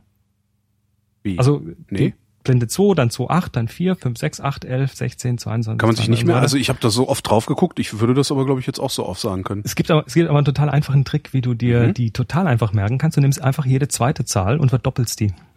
Äh, Das finde ich jetzt wesentlich, also, Also wenn du jede zweite nimmst, hast du 2, 4, 8, 16, 32, 64, 128. Ja. Und dazwischen kommt dann die 2, 8, die 5, 6, die 11, die 22, die und so weiter. ja, aber wenn ich jede zweite Zahl verdoppel, ach, 1,4 ist 2,8. Also du, Ah. du musst, du musst dir, du musst dir einfach zwei Zahlen merken, die 1,4 und die 2. ja. Oder die 1 und die 1,4. Mhm. Ja, stimmt. Und dann verdoppelst du immer abwechselnd und dann hast du deine Blendenreihe. Yay. Und es gibt auch negativ, also äh, nicht negativ, es gibt kleiner als Blenden, die kleiner als eins sind. Ja, äh, äh, Noctilux. Hm. 07, 05, ja 05. Also ist das, ich, ich kenne das Noctilux, ein Leica-Objektiv. Ja. Ähm, das Oh ja, hat nämlich 0,95. 0,95, ne? Das finde ich schon total faszinierend, weil ich gar nicht weiß, wie geht denn das? Das ist ja aufer als auf. Nein, Nee? nein, weil, weil es immer im Verhältnis zur Brennweite steht. Also fünf, 50 Millimeter mit 0,9 heißt einfach, dass äh, das Objektiv, ganz simpel gesagt, dass, dass das Objektiv breiter als lang ist. Ach so. So ungefähr. Ach, langweilig. allem- Und mit ich habe allem, gedacht, das wäre irgendwie Rocket Science. Nein, da wird kein Licht erzeugt. Nein. Ja, eben. aber, aber du hast, aber du hast natürlich damit dann auch enorme Probleme, diese optische Leistung, also die Schärfeleistung des Objektivs noch ordentlich zu machen. Ja. Ähm, deshalb werden die so teuer. Weil du, Ach so, damit, damit, äh, ja, damit du Also- überhaupt noch irgendwo wenigstens äh, äh, ein Carpaccio äh, in deiner Genau. Schärfenwurst, aus deiner Schärfenwurst geschliffen kriegst. Ja. Richtig. Gehobelt. So eine Leona-Scheibe, weißt du? So eine richtig dicke vom Metzger. Ähm, das ist, das ist tatsächlich so. Ähm, es gibt, es gibt so so 0,9er Objektive, die kannst du kaufen von irgendwelchen äh, Billigherstellern, die nicht viel kosten, aber die sind dann auch in der optischen Leistung einfach ja nicht so wirklich berühmt. Also äh, ein, ein helles Objektiv machen ist nicht so schwer. Im einfachsten Fall nehme ich eine Folie und pick ein dickes Loch rein und dann habe ich ein sehr helles Objektiv, aber das ist völlig unscharf. Ja. Ja. So ist da nur eine eben, Linse bei. Ja, und dann hast du plötzlich chromatische Aberration und dann musst du noch eine Linse reinmachen, um das zu korrigieren. Ja, oder ein Computer. Oder das, ja. Naja, also im, im, im Extremfall kannst du natürlich schon sagen, ich nehme jetzt äh, eine komplett billige Linse und mache hinter, hinten dran einen fetten Algorithmus, der mir das alles dann toll rechnet. Wenn ich, wenn ich mit meinem, meinem Pinhole-Deckel fotografiere, ist es natürlich immer unscharf. Das liegt am Abstand, den ich zum Objekt, zum, zum Motiv nehme. Nein, das ist, äh, das ist dann eben äh, begründet in der Größe dieser, dieses Loches. Mhm. Also größer heißt noch weniger scharf, aber heller. Ja. also kürzere Belichtungszeit. Ähm, diese Unschärfe ist aber unendlich. Das heißt, eine, eine Pinhole-Kamera macht dir eine unendliche Schärfentiefe. Das heißt, alles, was nah ist und fern ist, ist alles gleich unscharf. Ah ja. Das heißt, ich kann auch überhaupt nichts machen, um irgendwas scharf zu kriegen. Nö, das ist so scharf, wie es eben ist in dem Zusammenhang. Und diese Schärfe kommt eben von der Größe des, des Loches, aber auch von der Größe deiner Pixel und der Größe deines Sensors und dem, ja, hinterher dem Betracht, Betrachtungsabstand und so weiter. Also ich habe, ähm, ich äh, muss mal kurz. Popel ich hier schauen. gerade meinen Pinhole-Deckel raus, weil ich jetzt irgendwie Bock hab, parallel dazu mit der Kamera rumzuspielen. Mann, Mann, Mann. Ich schau mir gerade mal an, ich habe da irgendwo online so ein paar Dinger liegen. Ähm, und zwar ist es, äh, also hab, jetzt kommen wir zu dieser Großformat-Pinhole-Geschichte. Das ist das Interessante, weil Großformat-Pinhole heißt, du hast ein genauso kleines Loch, in dem Fall 0,3 Millimeter, hängst das vor eine große, große Kamera, also vor, ein, äh, vor eine, eine Fläche, die in der Diagonale irgendwie 15 Zentimeter ist. Und dann wirfst du da einmal einfach mal äh, plötzlich plötzlich hast du mehr Schärfe. Ich share dir gerade mal kurz ein Bild. geh doch mal auf tfttf.com slash tree. Was zum äh, .com tfttf.com slash tree. tfttf tfttf. Tips from the top floor. Ah, Tipps from the Top Floor. Tree. Mhm. Habe ich. Schwarz-weißer Baum mit Gras. Genau, das Im ist ein. Pin, das ist ein Pinhole-Bild. Schön. Die Pinhole, das ist, das ist diese große, äh, die Kamera, die ich baue. Das Ja. ist mit einem Prototyp fotografiert. Also du siehst hier ein Stück äh, negativ das gescannt und invertiert äh, mit 15 Zentimeter Diagonale. Und äh, du siehst vorne die Blätter vom Gras, die tatsächlich sich Zentimeter vor dieser, äh, vor diesem Pinhole befinden und hinten den Baum und die sind alle gleich scharf. Da gibt es Mhm. keinen Schärfeverlauf in dem Ja. Bild. Das macht das, Das, Pinhole. sie sind alle gleich scharf, vor allen Dingen. Also sie sind nicht so unscharf, wie ich meinen Pinhole äh, Ja, kenne. weil, weil du hier eine Fläche hast, die irgendwie um den Faktor mindestens 10 oder noch was größer ist als das, was du da als Sensor hast, wahrscheinlich Faktor 20. Ja. Das heißt, ich äh, nehme die gleiche Unschärfe und werfe dir auf eine wesentlich größere Fläche. Dann, das Bild ist jetzt hier auf dem Bildschirm kaum vergrößert. Mhm. Das ist im Original schon fast zu groß. Das heißt, äh, was du machst, ist ja, du nimmst dann das Bild von dem kleinen Sensor und vergrößerst es auf diese Größe hoch. Ja. Damit werden natürlich alle Unschärfen nochmal vergrößert. Hm. Deshalb finde ich das spannend, weil jetzt kannst du plötzlich hier Pinhole-Bilder machen, die äh, zumindest, äh, naja, knackscharf sind sie auch nicht, aber Nee, sehr aber scharf die, die sind. zumindest so scharf sind, äh, deren, deren äh, Schärfe Eindruck vor allen Dingen so ist, dass man es sich gerne anguckt und nicht denkt, haha, schöne, schöne Instagram-Spielerei. Genau. Also, Blende, in dem Fall das Pinhole, äh, macht Schärfentiefe und Pinhole-Kameras haben unendliche Schärfentiefe. Mhm. Das Aber macht keine Schärfe. ja. Kommt auf die Größe des Pinholes an letztendlich. Stimmt, wenn man es klein genug macht und alles drumherum still genug ist und man lang genug belichtet. Ne? Genau, muss man halt ein paar Tage belichten. Es Schon, schon mal gemacht? Hast du schon mal, äh, was ist so die längste Belichtung, die du mal gemacht hast? Äh, also Wahrscheinlich ich doch mehr als die 30 Sekunden, die unser eins so macht. Ne? ja, also so realistisch, um wirklich noch was rauszubekommen, schon mal irgendwie ein paar Stunden. Das Mhm. waren dann so so so so Sternenspuren. Da legst du die Kamera irgendwie auf den Tisch im Garten und kommst nach zwei Stunden wieder und dann hast du irgendwie so so Kreis Kreis Kreisstücke drauf. Ja, sowas wollte ich auch immer mal machen. Wie, äh, ähm, machst du das mit einer großen oder mit einer kleinen? Also ja, große oder kleine Blende?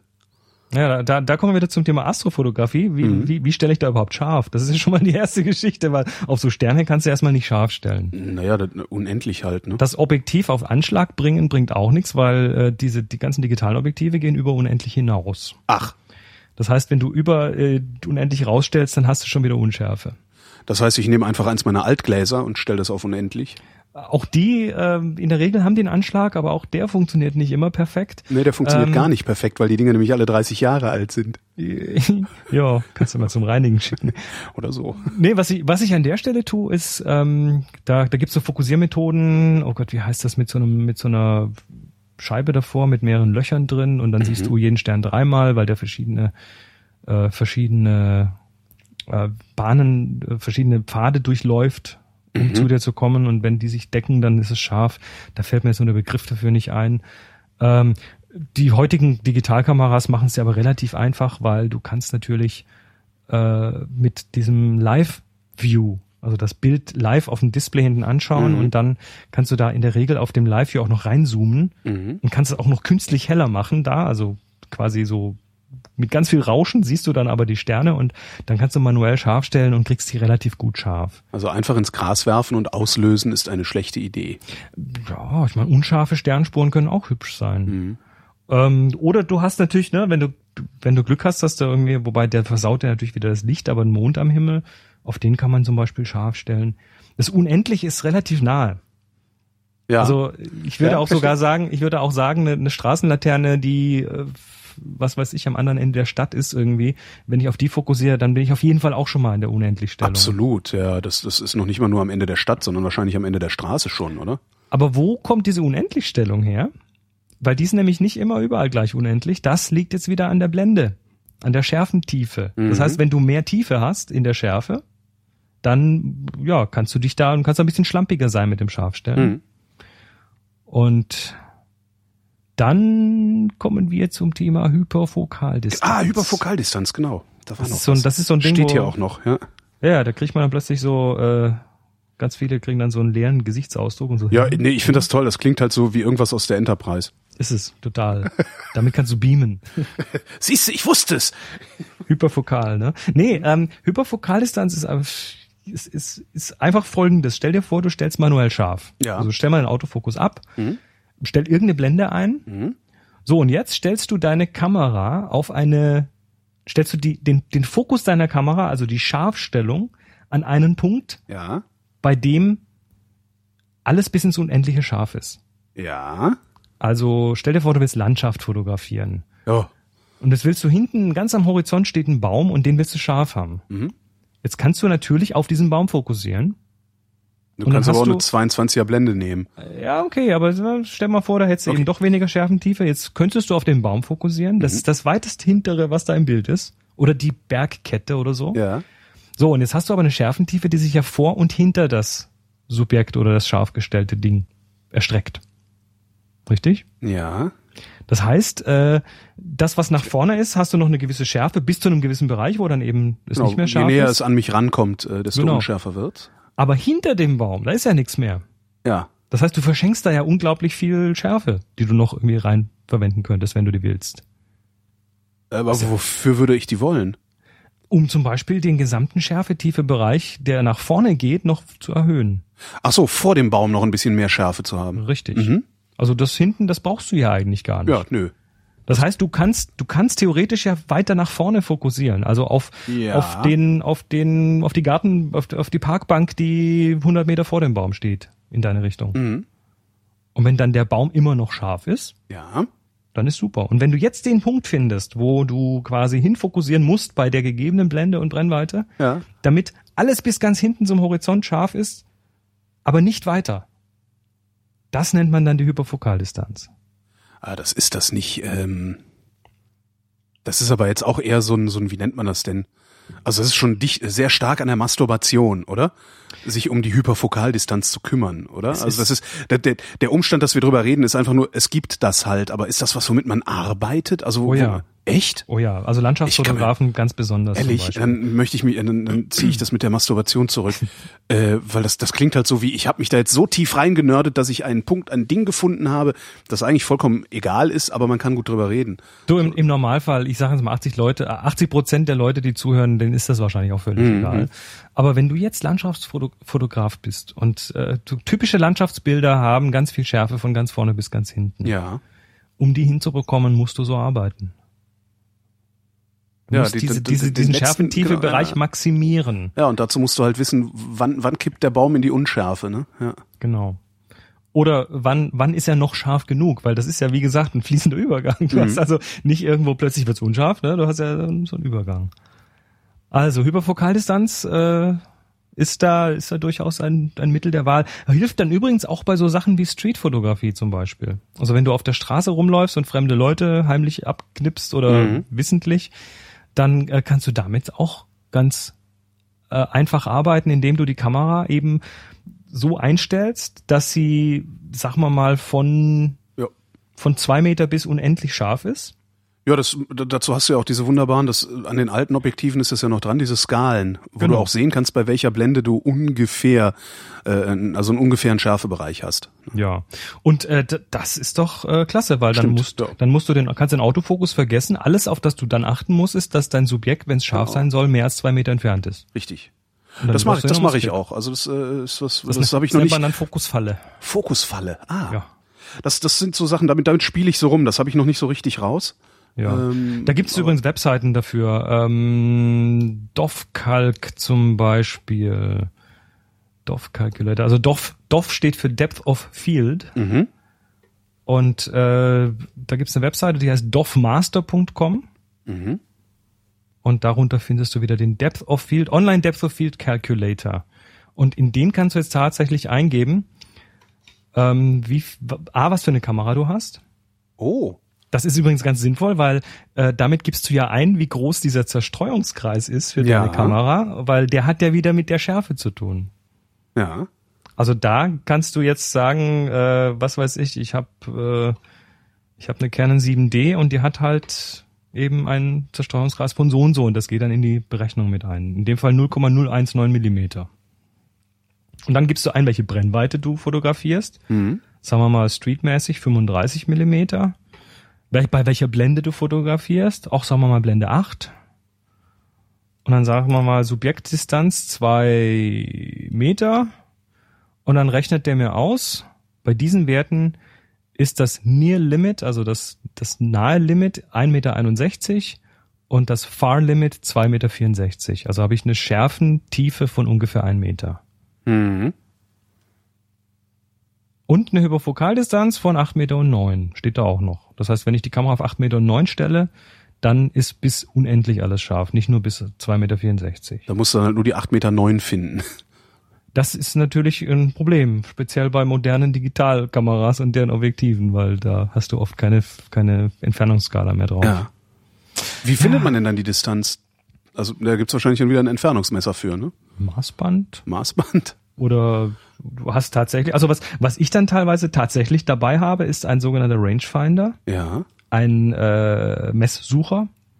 Das äh, kennt man von früher noch. Das sind so Kameras, wenn man da durchschaut, dann scharf stellt, dann sieht man so zwei sich überlappende Bilder, so halb durchsichtig. Und wenn die sich genau treffen, wenn die genau übereinander liegen, dann ist scharf. Ja. Und äh, diese Rangefinder, die gibt es auch von früher noch, so aus Analogzeiten, Mhm. als externe kleine Geräte. Also die, die man quasi so in die Hosentasche stecken kann. Ja. Und da guckst du auf, auf der einen Seite rein, hast ein Rädchen und auf der anderen Seite wird dann durch so eine Optik dein, dein Blick aufgesplittet in zwei Teile. Ja. Und dann hast du so ein Rädchen und dann guckst du da, da wo du scharf willst, guckst du hin und drehst so lange, bis sich die zwei Bilder decken und dann kannst du oben auf dem Rädchen ablesen, wie, wie, wie weit der entfernt ist. Ach, das ist ja nett. Das geht also. War nicht die Leica ursprünglich auch mal so gedacht? Ja, Leica sind Rangefinder. Das Also sind eigentlich Rangefinder gewesen. der ne? Rangefinder oder der Messsucher, das war ursprünglich mal ein externes Teil. Irgendwann wurde das in die Kameras eingebaut. Und äh, also sogar so weit, dass es noch nicht mit dem mit dem Scharfstellmechanismus gekoppelt war. Ich habe hier eine Kamera, die hat einen Rangefinder eingebaut. Ich stelle, ich schaue quasi hinten durch das eine Loch durch. Da sind mehrere Löcher hinten zum Durchgucken.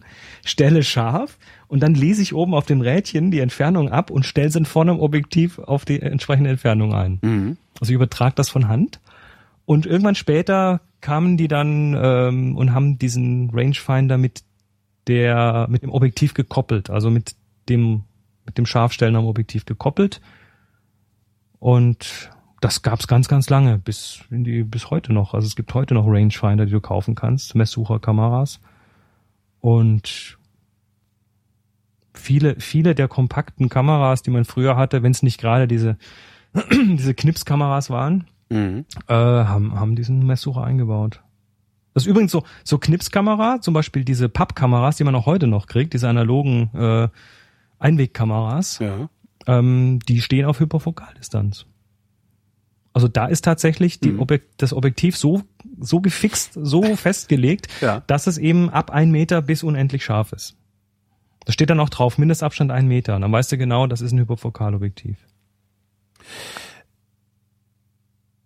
Wenn ich ähm, bei eBay nach einem Rangefinder suche, kriege ich jede Menge Kameras angezeigt, aber praktisch nichts, womit ich, was ich Ja. als, als Standalone-Lösung benutzen könnte. Das, äh, das ist auch, also da musst du wahrscheinlich irgendwie deinen Suchbegriff modifizieren, minus Kamera daneben schreiben und so Zeug. verstehe. Hm. Ähm, du kriegst die Sachen auch, es gibt immer wieder mal so, so, so Fotobörsen, wo dann ganz viel Analogzeug Mhm. rausfliegt und da kriegst du auch ständig so Zeug. Und äh, wenn ich, ne- also das, das heißt, meine, meine alten, also ich hatte früher mal eine äh, Rollei 35, Hm. die hatte so einen Messsucher. Also Mhm. da, da habe ich halt scharf gestellt, indem ich diese, ne, dieses äh, blasse Bildchen sich überlagert hat. Genau. Das heißt, das war, das war das, was du beschrieben hast, ne? Eine Messsucherkamera. Ganz genau. Okay. Also im Prinzip ist es total einfach. Da wird einfach dein äh, der der Lichtpfad vom Auge wird äh, oder zum Auge wird aufgesplittet in Mhm. zwei. Du hast dann vorne hast du dann tatsächlich auch zwei Löcher an den unterschiedlichen Seiten der Kamera oder an den Enden. Und äh, das wird dann über ein Prisma und Spiegelchen wird das dann eben auf eines gespiegelt in deinem Auge. Und ähm, was du tust, wenn du ein Rädchen drehst, ist ganz einfach. Einer der zwei Spiegel, der ist drehbar. Ach so. Und Ja. der wird halt ein bisschen Zorki Rangefinder Messsucher, das ist eine Leica Nachbau für 90 Euro, ist ja auch ja, lustig. ja, die Zorkis äh, sind aber auch entsprechend Entsprechend äh, gute Objektive haben die. Äh, leichte Challenge. Ja, bevor ich jetzt eBay leer kaufe, klicke ich das mal wieder zu. Mach das mal weg, du. Ja, ist weg. ist gefährlich. Genau. Also, äh, ähm, oh je. So ein Den Roundup. Weg- Jetzt kommt jetzt der Roundup. Zu, den Weg zurückfinden. Ähm, Zurück zur Schärfe. also, Hyperfokaldistanz. Ja. Heißt, da wo du scharf stellst, bei der entsprechenden Blende, bei der entsprechenden Also die, die, die äh, Distanz, Brennweite. ab der alles bis ins Unendliche scharf ist. Also wenn du Wikipedia liest, dann sagen die, das ist der Punkt, auf den du scharf stellen musst, Mhm. um diese von unendlich bis x zu bekommen. Ähm, ich habe auch schon gelesen, dass es der, der, der, der vorderste Punkt wäre, der dann scharf ist. Ähm, da scheiden sich wohl die Geister ein bisschen. Ist mir aber auch relativ egal, weil ich, ich weiß ja, was gemeint ist. Ja, genau. Halt da, wo, da, wo, ja. Der Punkt, ab dem es scharf ist, bis ins Unendliche. Hm. Tja. Nur die Entfernung ab der, ja. Ja. Noch ein Begriff? Hey, ich wollte gerade fragen, haben wir noch Themen? Ich, ich habe noch einen, ich, einen Begriff habe ich noch, über den wir kurz reden könnten. Ja. Bokeh. Ah, äh, ja. Das ist, ja, Was ist Bokeh? das ist die Art und Weise, wie die Unschärfe aussieht, ne? Also Bo Bokeh, Bokeh, ähm, weil das immer wieder kommt, boah, ich hab voll cooles Bokeh. Ja, Ja. Ist, ja. Bokeh ist, ist ja ist, ist erstmal ein japanisches Wort. Wenn man es hier hier schreibt, dann schreibt man es B-O-K-E-H. Ja. Die Japaner schreiben es tatsächlich nur Bokeh mit einem E hinten, also B-O-K-E. Und es bedeutet wohl übersetzt, habe ich mir mal erzählen lassen von, äh, von Japanern oder japanophilen Menschen, unscharf verschwommen. Mhm. Also eigentlich ist es nur der unscharfe Teil vom Bild und zwar in der Regel der hinten. Unschärfe kann ja vor und hinter deinem Subjekt Ja. liegen. Stimmt, immer wenn jemand über Bokeh redet, ist es immer dahinter das. Der, ja, hm? Also Woran- praktisch der Übergang vom Subjekt in die Unschärfe sozusagen. Nee, die Unschärfe selbst. Die Unschärfe selbst. Ah, okay. Wobei die Unschärfe ja wieder, na, das ist ja ein fließender Begriff, weil je Ja. Mhm. weiter die weg ist, desto unschärfer. Also es verändert sich ja über die Distanz. Ähm, Bokeh, also es gibt natürlich schon den vorderen Bokeh, den vorderen unscharfen Teil, aber wenn du angenommen, du hast jetzt ein Bild, ein Foto, sagen wir wieder mal ein Porträt, Holgi auf, auf dem, auf dem Porträt und ich habe eben dahinter Unschärfe und davor Unschärfe. Und dann fragst du mal die Leute, fragst du mal 20 Freiwillige auf der Straße, ähm, was, in, was sie an dem Bild stört oder so. Ja. Und dann kommt, kommt fast immer bei, oder bei, bei einem deutlichen, deutlich mehr als der Hälfte der Leute, dass das unscharfe Ding im Vordergrund nervt. Mhm.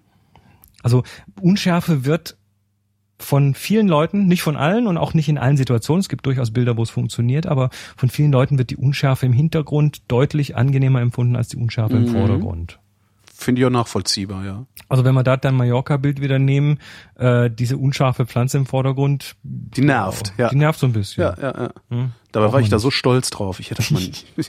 Jetzt ist natürlich das Ding, wenn du jetzt auf die Pflanze scharf, scharf gestellt hättest und dann der Hintergrund so schön, die Stadt im Hintergrund Ja. leicht unscharf.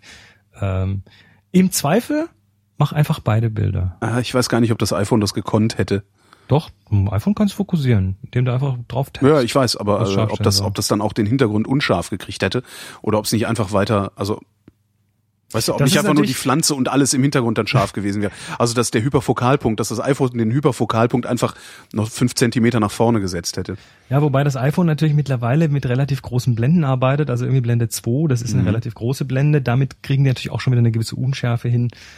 Außerdem darf es natürlich das Bild, wenn du es dann auf dem iPhone betrachtest, nach dem Fotografieren, sieht es natürlich schärfer aus, als wenn du es hinterher auf deinem Bildschirm betrachtest. Ja. Einfach aus der Größe wieder. Mhm. Also Bokeh ist auf jeden Fall unscharf. Irgendjemand hat auch gemeint, das wird auch gerne im Japanischen benutzt für, für Dummkopf. dieses Wort. Wahrscheinlich, weil der dann irgendwie im Kopf etwas verschwommen ist, Hm. möglicherweise. Aber ich bin jetzt, kann mich jetzt, kenne mich jetzt da nicht so gut aus. Also Bokeh ist auf jeden Fall das, der Hintergrund im Bild. Wenn der unscharf ist, dann nennt man den Bokeh. Ach so, nur wenn man den, ach so, genau, okay. Ich Wenn's dachte, da gäbe es dann auch noch ist, so, ist so, es- so gerade, also dann, der hat eine 17er Boke oder so. Nicht wirklich, nee. Das, und das ist genau das Ding. Also Bokeh ist, Ist es das halt, Boke oder die, oder der? ähm, Schönes Boke? Schöner Bokeh, schönes Schöne Bokeh, Bokeh. schöne Bokeh. Äh, Also als weibliche Form habe ich noch nie gehört, glaube ich. Ähm, der oder das. Ist mir Tja. auch relativ egal, weil das Bokeh selber, ähm, es gibt schon Bokeh, was angenehmer aussieht oder schöner ist als anderes, aber da bewegen wir uns sofort auf einen sehr religiösen Pfad. Ah ja. Ja, also äh, das ist ganz viel Geschmackssache, ganz viel Naja, also äh, letztendlich, Woher kommen denn die Unterschiede beim Bokeh? Ist es äh, objektivabhängig? ja, das ist objektivabhängig. Ähm, und zwar ist es so, dass ähm, also versuchen wir mal so ein bisschen zu definieren, was für Arten von Bokeh es gibt. Es gibt nämlich den, also es gibt es gibt so einen cremigen Bokeh. Es, du merkst schon die Begriffe, ne? Ja. Das wird so ein bisschen feinstofflich hier. Ja, ja. Ähm, es gibt so einen cremigen Bokeh, der also ganz seidig weich ist. Dann gibt es so einen so einen, so einen etwas harten Bokeh.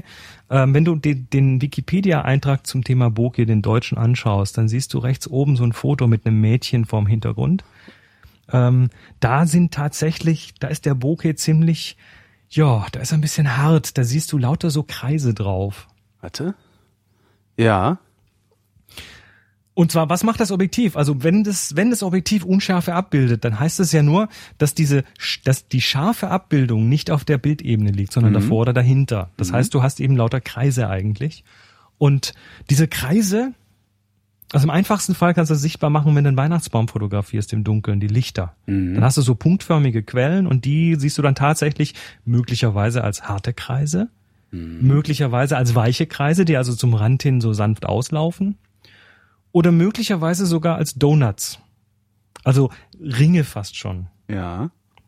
Und wenn diese Kreise sehr hartkantig sind, dann empfindet man das gerne mal als ein bisschen, naja, so ein bisschen holprig, ein bisschen, ja, ein bisschen unruhig. Und wenn du da jetzt irgendwie so ein Leica Summicron Objektiv nimmst, äh, ein 50er, dann hast du möglicherweise, oder ein Summilux, äh, dann hast du möglicherweise oder ziemlich sicher einfach sehr weiche, sanfte Kreise und wenn du das im Zusammenhang siehst mit größeren Flächen, dann hast du eben so einen ganz smoothen, cremigen Bokeh. Mhm. Äh, werden Objektive darauf designt? Ja, werden sie. Ähm, die Form des Bokeh ist auch so ein Ding, weil die Form ist nicht immer rund. Diese Kreise sind nicht immer rund. Wenn du so Weihnachtsbaumbilder nimmst, ähm, dann kannst du da oft lauter Sechsecke oder Achtecke sehen oder Ja. Fünfecke. Das kommt von der Form deiner Blende. Ah. Die Blende bestimmt die Form des Bokeh. Das Aha. heißt, äh, eine fünfeckige Blende und manche Objektive haben das. Manche ganz billige Knipskameras haben sogar viereckige Blenden oder sowas. Ja. Und dann siehst du hinten eben, äh, wenn der Bokeh hart ist, auch tatsächlich diese Form. Wieder sich wiederholend. Also beim Weihnachtsbaum tatsächlich dann lauter kleine Vierecke oder Dreiecke oder Dreiecke nicht eher, aber Fünfecke, Sechsecke und so weiter. Das heißt, die Designer, die gehen schon her und versuchen diese Blenden, Lamellen, die da drin sind, so zu designen, dass die möglichst rund sind, weil das macht den Bokeh natürlich auch unruhig. Also du hast dann Deshalb, deshalb äh, ist der Bokeh bei den Objektiven, wenn sie weit offen sind, in der Regel am schönsten, weil dann sind die Blendenlamellen nicht mit im Spiel. Ja. Dann hast du quasi in der tatsächlich kreisrunden Bokeh. Weil es nur noch von den Linsen kommt. Ganz genau. Wieder was gelernt. Und dann gibt's dann, also manche werben dann damit, dass äh, wir haben unsere Blendenlamellen, wir haben, unser Objektiv hat zwölf Blendenlamellen oder elf oder zehn und das ist mehr Konstruktionsaufwand, macht's teurer, aber äh, hilft dann schon ein bisschen beim Bokeh. Aber wie der dann sich in den Randbereichen hin verhält, ob der dann eben sanft ausläuft und, und, und eben cremig wird oder ob er eher holprig ist, das, ähm, das liegt dann auch so ein bisschen an den Linsenkonstruktionen. Also da wird schon drauf geachtet. Ich bin mir sicher, Leica achtet da sehr gut drauf, ja. Kannst du das übrigens nutzen? Wie? Du kannst das nutzen, ähm, wenn du zum Beispiel aus einem Stück schwarze Pappe ein kleines Herzchen ausschneidest, also so, sagen wir mal so einen halben Zentimeter oder kleiner, und das vorne vor die Kamera tust, quasi als Blende. Die Blende darf nämlich ruhig auch vor der Kamera sitzen, also vorm Objektiv sitzen, und dann dadurch mal einen Weihnachtsbaum fotografierst, dann hast du lauter kleine Herzchen als Bokeh. Du kannst den formen. Aha. Das funktioniert. Gibt sogar, kannst sogar kaufen, gibt sogar Bausätze mit, mit vorgefertigten kleinen Blenden. Da kannst du dann kleine Sternchen und Herzchen und Smileys und so Zeug. Und äh, da, wo, da, wo meine Schärfe liegt, habe ich das natürlich nicht, weil das ja praktisch in der Mitte ist. Also der, der, diese, diese Blende, die du da vorhältst, die ist natürlich völlig nicht in deiner Schärfe. Das heißt, die nimmst du so als, als Ding erstmal nicht wahr. Mhm. Die nimmt dir natürlich Licht weg, klar, aber ähm, Ja, gut. Ja. Und da, wo deine Schärfe ist, ja, da wird eben, da ist, da macht die, die Linse quasi die Abbildung. Ähm, die, die Form dieses Bokeh hat dann ja, möglicherweise einen kleinen Einfluss auf Kontrast und so weiter, aber das ist äh, ich sag mal, in, in so einem spielerischen Zusammenhang wahrscheinlich zu vernachlässigen. Aber im Hintergrund, punktförmige Lichtquellen nehmen dann die Form dieses, dieser Blende an. Ähm, wenn du die, aber musst aufpassen, die musst du auf den Kopf tun, diese Blende.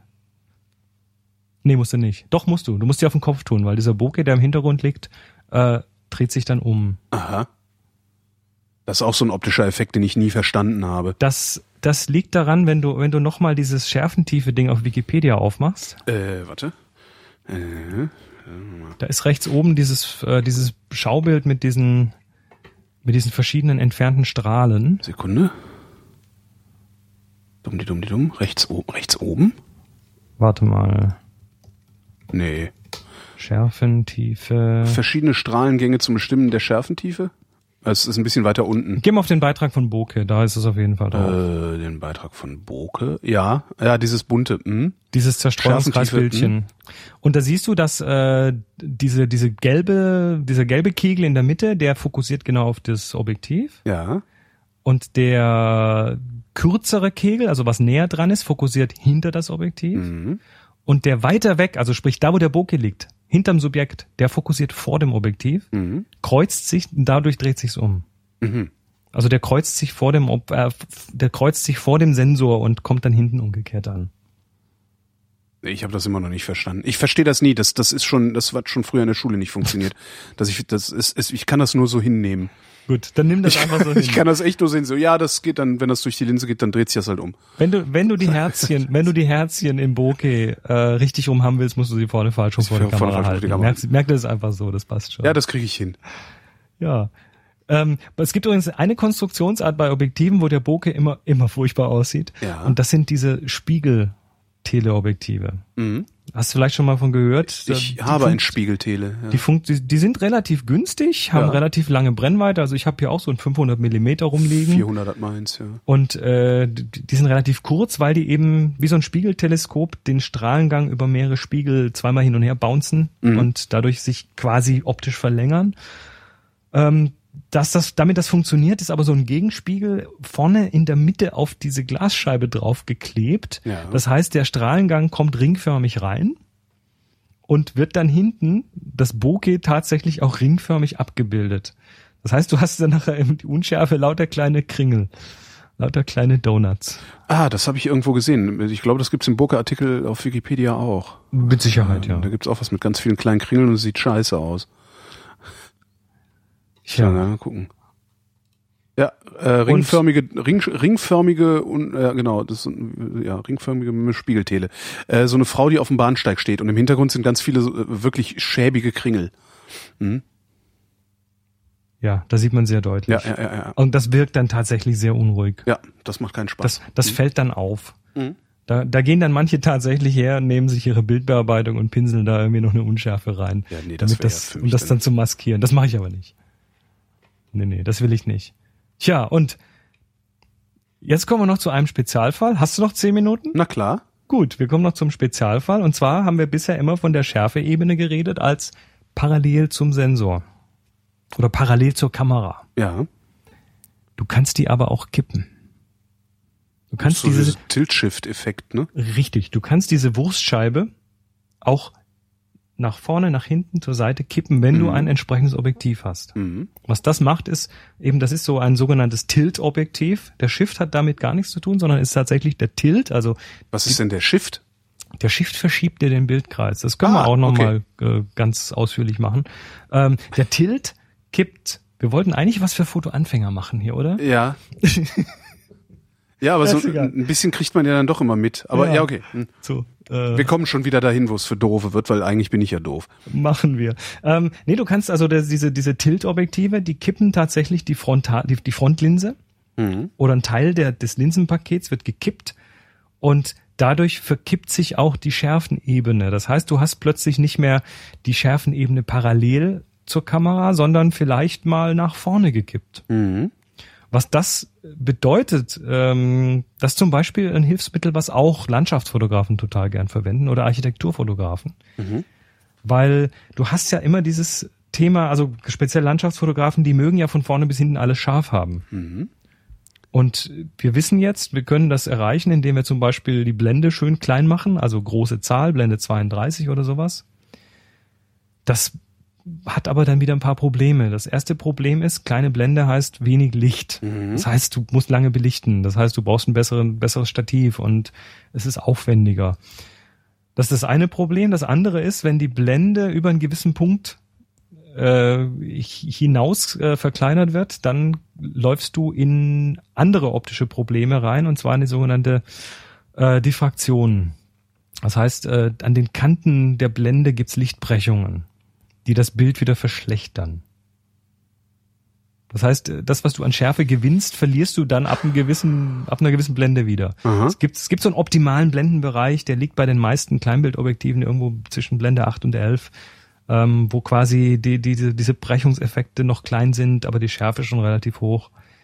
Aber wenn du es tatsächlich auf total winzig machst, dann, dann erkaufst du dir dadurch auch schon wieder Probleme, was, äh, was die allgemeine Abbildungsleistung deines Objektivs angeht.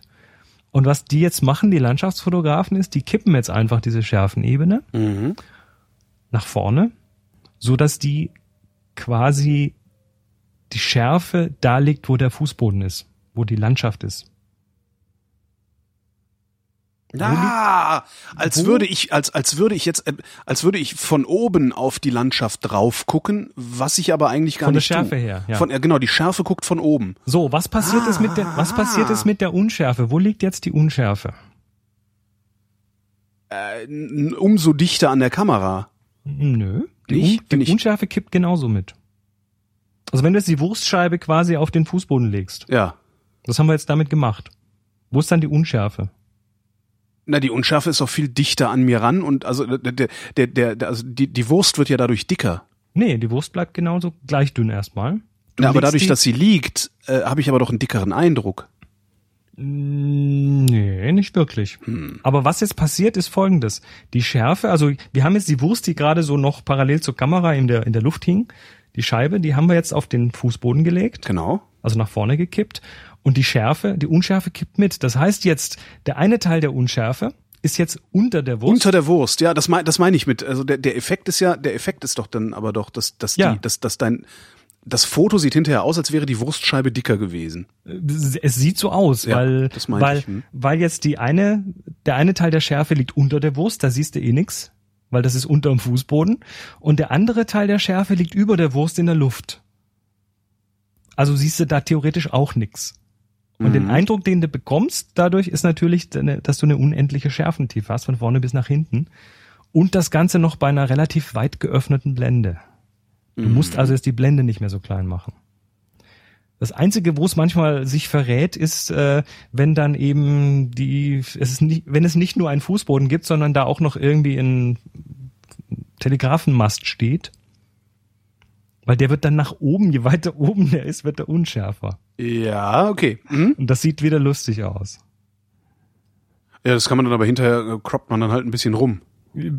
Oder, lässt, oder lässt es drin, das macht das auch interessant, weil, weil dann der Betrachter auch schon so ein bisschen, Irritiert wird und ein bisschen Irritation irritiert wird. Und das ist ja. erstmal ein Aufmerksam, macht Aufmerksamkeit. Ja. Du kannst damit natürlich auch Schärfen ganz bewusst legen. Ich habe zum Beispiel, ähm, ich habe eine Porträtsession gemacht mit, äh, mit Tab 2. Ja. Wenn du auf photography.chrismarquardt.com gehst, Äh, Photography. Punkt. .chrismarquardt.com, Marquardt. Mit DT oder D? M-A-R-Q-U-A-R-D-T. DT, chrismarquardt.com. Ja. Ähm, Äh, lade, lade, lade. Ja, habe ich. und wenn Tab du dann 2 Session. auf die Tab 2 Session gehst, zwei, drei, vier, das vierte Bild, Äh, da sieht man es ganz, die- einfach draufklicken. Ach so. Eins, zwei, drei, vier. Wo der eine, der blaue im Vordergrund, der rote im Hintergrund. Ganz genau. Du hast also ein Porträt mit einer Person, oder ein Doppelporträt mit einer Person, mit dem Joe Kraus, der ganz nah an der Kamera ist, und Helmut Hattler, der hinten ganz weit weg ist. Beide sind scharf Und beide sind zwischen sch- ihnen gibt's eine Unschärfe. Und du siehst jetzt plötzlich, also ich habe ich hab bei Das dem ja Bild I. die Schärfe-Ebene diagonal durchs Ja, Bild gelegt. ah, okay, verstehe. Ja, damit ich gleichzeitig was Nahes und was Fernes scharf abbilden kann. Ja, und, und- das mit relativ weiter offener Blende. Links von dem blauen ist halt hi- hinter dem blauen, aber vor dem roten. Und Ja. das ist sehr irritierend. Also du siehst es bei ihm, die Augen sind scharf, aber oben die Haare sind unscharf. Ja. Also das ist, äh, das ist, es ist schon leicht irritierend. Ja. Aber es macht es natürlich auch interessant. mit was für einer Kamera hast du das gemacht? Es ist eine, eine 5D Mark II Vollformat Mhm. und ein 24 Millimeter Tilt-Shift. Also die schärfe Ebene, die kannst du eben auf die Weise irgendwo im Raum hin und her kippen, hoch, Mhm. runter, rechts, links. Architekturfotografen stehen da drauf, weil dann kannst du entlang einer Fassade fotografieren und kannst die Schärfe quasi auf die Fassade legen. Ja. Und äh, die ist dann von vorne bis hinten scharf. Oder du kannst äh, ein Produktfotograf, äh, der, was weiß ich, eine, eine Cornflakes-Kiste fotografieren muss, die so leicht diagonal zur Kamera steht, der kann dann eben die Schärfeebene auf die Front dieser Cornflakes-Box legen und solche Geschichten. Warum habe ich das Gefühl, dass es sowas für meine Sony Nex nicht gibt? Das, das ist, das ist, das ist tatsächlich so. Es gibt, es gibt wohl für die, ja, das, das Ding, was du haben musst dabei, ist ein relativ großer Bildkreis. Ja. Weil du musst mit dem Schindluder treiben, der wird hin und her gekippt und beim Shift wird er auch noch verschoben, das heißt, du musst da Reserven haben. Und das ist natürlich teuer in der Konstruktion. Und was du tun kannst, ist, du kannst natürlich auf eine Sony Nex äh, ein vollformatiges Objektiv drauf tun. Das hat also einen Bildkreis, der wesentlich größer ist als das, was die Nex kann. Ja. Und dazwischen einen Tilt-Shift-Adapter Mhm. stecken. Sowas gibt es auch. Und dann kannst du dieses große, dicke Objektiv dann auch hin und her schieben und kippen und so weiter. Ähm, ich habe ich noch nicht probiert, weiß ich auch noch nicht, wie gut die wirklich sind. Klingt Und- auch nicht so, als würde, würde mir das Spaß machen, da mit so einem riesen Trümmer äh, dann Ja, und, Gegend zu und rennen. das ist auch gleich eine richtige Investition. Also Tilt-Shift-Objektive sind teuer, da reden wir von über 2000 Flocken. Ähm, das, deshalb äh, habe ich mir meine alle gebraucht gekauft und würde mir vermutlich, wenn ich jetzt nicht tatsächlich, also wenn ich jetzt Architekturfotograf wäre und ich würde damit regelmäßig Geld verdienen, würde ich mir die auch sicher in neu anlegen. Aber so äh, ist es tatsächlich eine super Anschaffung, die man sich irgendwo schießen kann. Mhm. Also diese Schärfeebene und die Schärfentiefe, die kommen natürlich da wieder ins Spiel. Also lass uns nochmal auf das Beispiel mit der Wurstscheibe auf dem Fußboden zurückkommen. Dann hast du tatsächlich eben nach oben und unten die Unschärfe und was da immer auch an Pfosten rumsteht oder an Sachen, die sich eben nach oben erstrecken, Mhm. die werden nach oben unscharf. Und jetzt kannst du durch die Veränderung der Blende äh, da die Schärfe quasi nach die Noch ein Schärfe bisschen regulieren, nach, ja. nach oben regulieren und sagen, Ja. oh, die, die, das Auto, was da steht, möchte ich aber bis oben scharf haben, da mache ich die Blende ein bisschen weiter zu. Ach, das ist ja schon schön. Irgendwann muss ich mir mal so eine Kamera besorgen. Einfach mal irgendwo leihen. Kann man ja bestimmt auch. Macht, macht, äh, macht Spaß auf jeden Glaube Fall. ich, ja. Verwirrt erstmal völlig und irgendwann macht's dann auch Spaß. Tja, Tja. so, und jetzt, jetzt, jetzt habe ich kein Material mehr. Ja, reicht ja auch. ja? Also es geht ja darum, mich, mich komplett optisch zu versauen. Ah, Nee, mein optisches Empfinden zu versauen. Optisch versaut bin ich ja eh schon, darum mache ich Radio. Ähm, mein lieber bin- Chris, Ja, mein lieber Holger. worüber reden wir das nächste Mal? Ähm, Belichtung. Belichtung. Wie viel, wie, wie hell wird's Bild? Wie hell wird's Ungefähr. Bild warum, und warum überhaupt? Ne? Und warum und wieso nicht? Ja, das ist gut. Neulich meinte ein Kumpel von mir, er fände das schon absolut faszinierend, dass es eine Technologie gibt, die in der Lage ist, Photonen zu sammeln. Ja. Es, und damit hat er mich auch ein bisschen irritiert, weil eigentlich ist das völliger Wahnsinn. Ja. Ist es auch, ja. Ja, aber da reden wir nächstes Mal drüber. Chris, wir sprechen uns noch. Vielen Dank. Bis dann. Und euch danken wir für die Aufmerksamkeit.